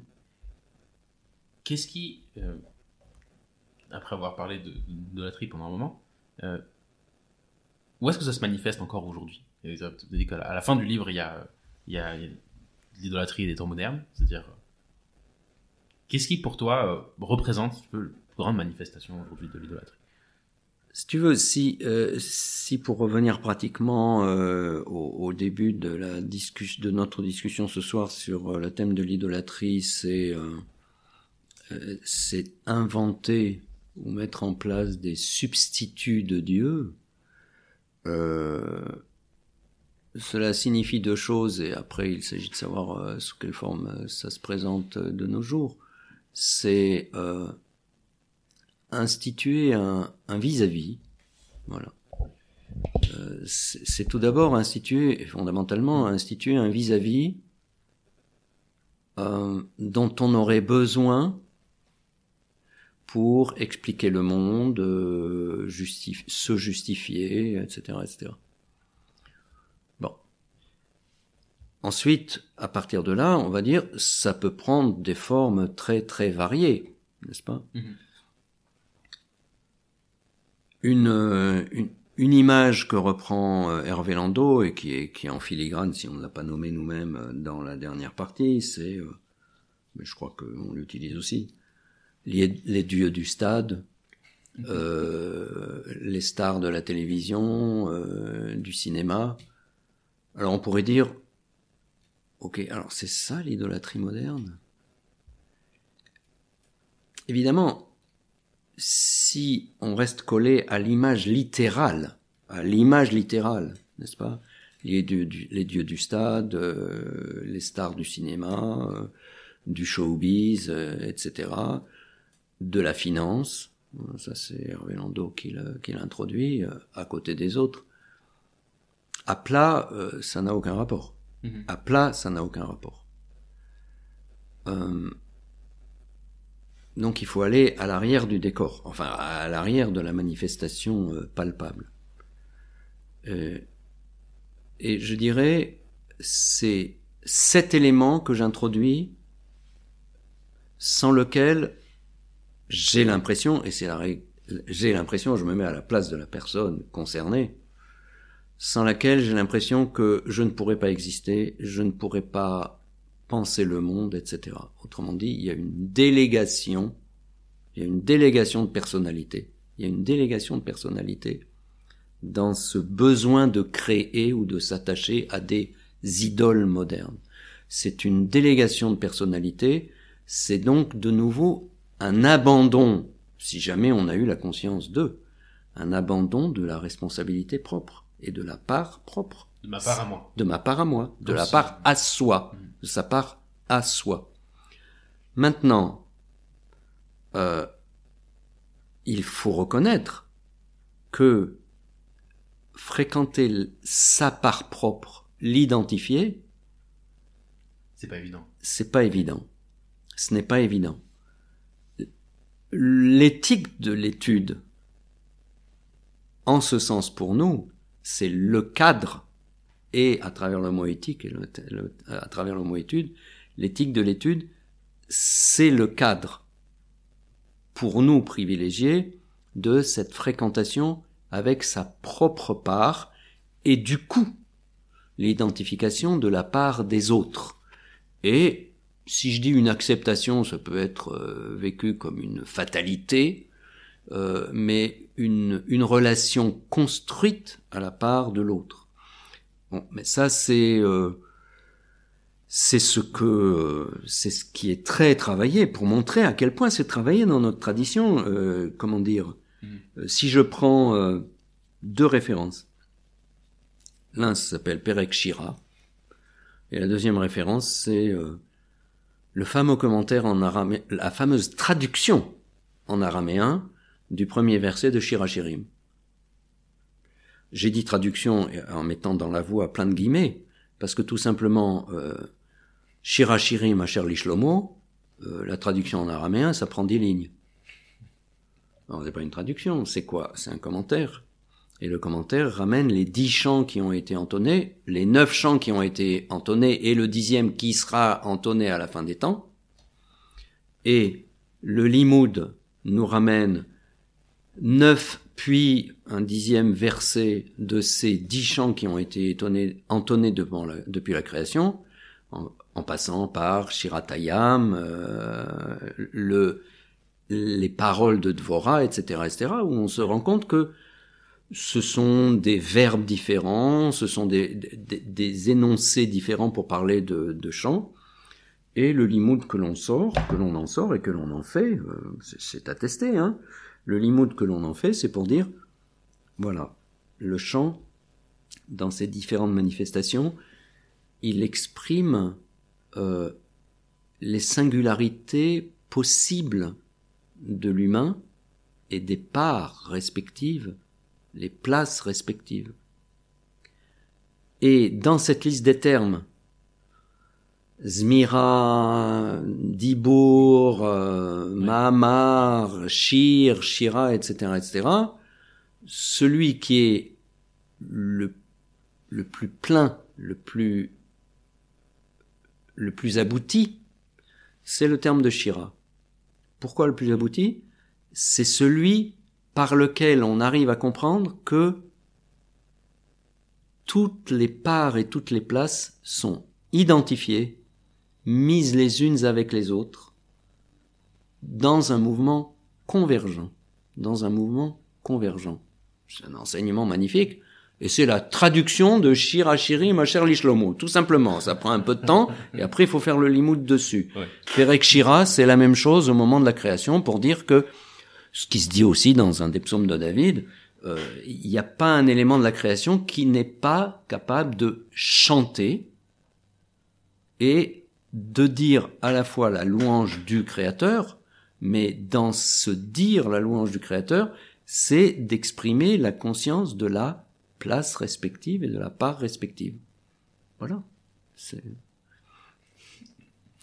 Alors, on pourrait dire, bon, ça apparaît simple. Euh, non, non, non. C'est le, le but du travail. C'est le défi, c'est le, défi, mais c'est, moi je le trouve magnifique ça demande, le mot n'est pas venu jusqu'à maintenant, ça demande, et c'est un fil rouge euh, par rapport à pas mal de tes questions, ça demande une attention pédagogique qui pour moi est fondamentale. On l'acquiert, on y pense, on n'y pense pas, on l'acquiert pas, et même quand on veut l'acquérir, ça ne se fait pas évidemment. Pour moi, c'est une dimension fondamentale. Elle est vitale attention pédagogique à quoi, il faut être, à quoi il faut faire attention? Bah, euh, Disons, c'est, c'est à quoi il faut faire attention et comment, il faut faire attention. C'est-à-dire que le contenu, on a beaucoup parlé de contenu. Oui. On a parlé aussi des défis. Alors, contenu, euh, tu, tu vois à peu près dans tout l'itinéraire qu'on a fait, qu'est-ce qui, ce qui relève du contenu. Quand on a parlé des émotions, on était carrément sur un autre registre, c'est-à-dire que on est confronté à des dimensions euh, délicates. Voilà. Alors là, la pédagogie, c'est ce lieu carrefour où on est censé prendre en charge de façon frontale des contenus et par ailleurs, à ce même carrefour, mettre en relation des contenus avec des personnalités des personnes qui ont chacune leur histoire, chacun leur dada, chacun leurs difficultés, leur fatigue, les, les, les émotions, euh, l'affectivité, euh, les soucis et les manières de les négocier en intérieur et dans l'interrelation. La pédagogie, c'est d'essayer de, de mettre en phase, et c'est un gros travail, de mettre en phase cet impératif du contenu et l'impératif de respecter ou de, pardon, de tenir compte et de respecter les données propres à chacun qui font que il ne va pas être dominé par ces éléments difficiles, mais que on peut l'amener au mieux d'ailleurs, au mieux. Alors ça c'est c'est le, c'est vraiment l'option la, plus la plus louable si je puis dire, c'est de faire en sorte que sa personnalité propre, y compris dans sa difficulté, dans sa complexité, euh, voilà, euh, et y compris en tenant compte de, de facteurs contre-productifs a priori, c'est de faire en sorte que cette personnalité soit hissée de manière à ce qu'elle puisse exprimer ce à quoi elle aspire a priori tout en étant un peu gêné aux entournures par telle émotion, tel héritage, tel traumatisme de la petite enfance ou de l'âge adulte, etc., etc. Voilà, ça c'est cette pédagogie. Bon, alors c'est aussi un travail en soi. C'est aussi un travail en soi. Un travail. Oui. Bon, voilà. Franck, merci beaucoup, beaucoup. merci à toi. C'était très, très intéressant. Je, je pense pas qu'on aura le temps de, parler du second livre, mais je vais juste l'évoquer comme ça, euh, peut-être une prochaine fois. Mais le deuxième livre s'appelle Le monothéisme juif, le monothéisme juif et le paradoxe de l'existence. Pareil, de euh, vous deux avec euh, avec Aaron et. Tout à fait. Et voilà, je, je, je recommande à tous ceux qui écoutent la lecture de ces de ces deux livres et du troisième peut-être Écoute, c'est en cours, c'est en cours. Ça ne sort pas demain, mais on continue, euh, on continue cette euh, cette ravruta qui a commencé en 2006 et qui ne s'épuise pas. Euh, et chaque semaine, on se retrouve avec un grand, grand, grand plaisir. voilà. Très bien. Merci à toi infiniment. Merci énormément. Et voilà. Et bonne soirée. Merci, merci.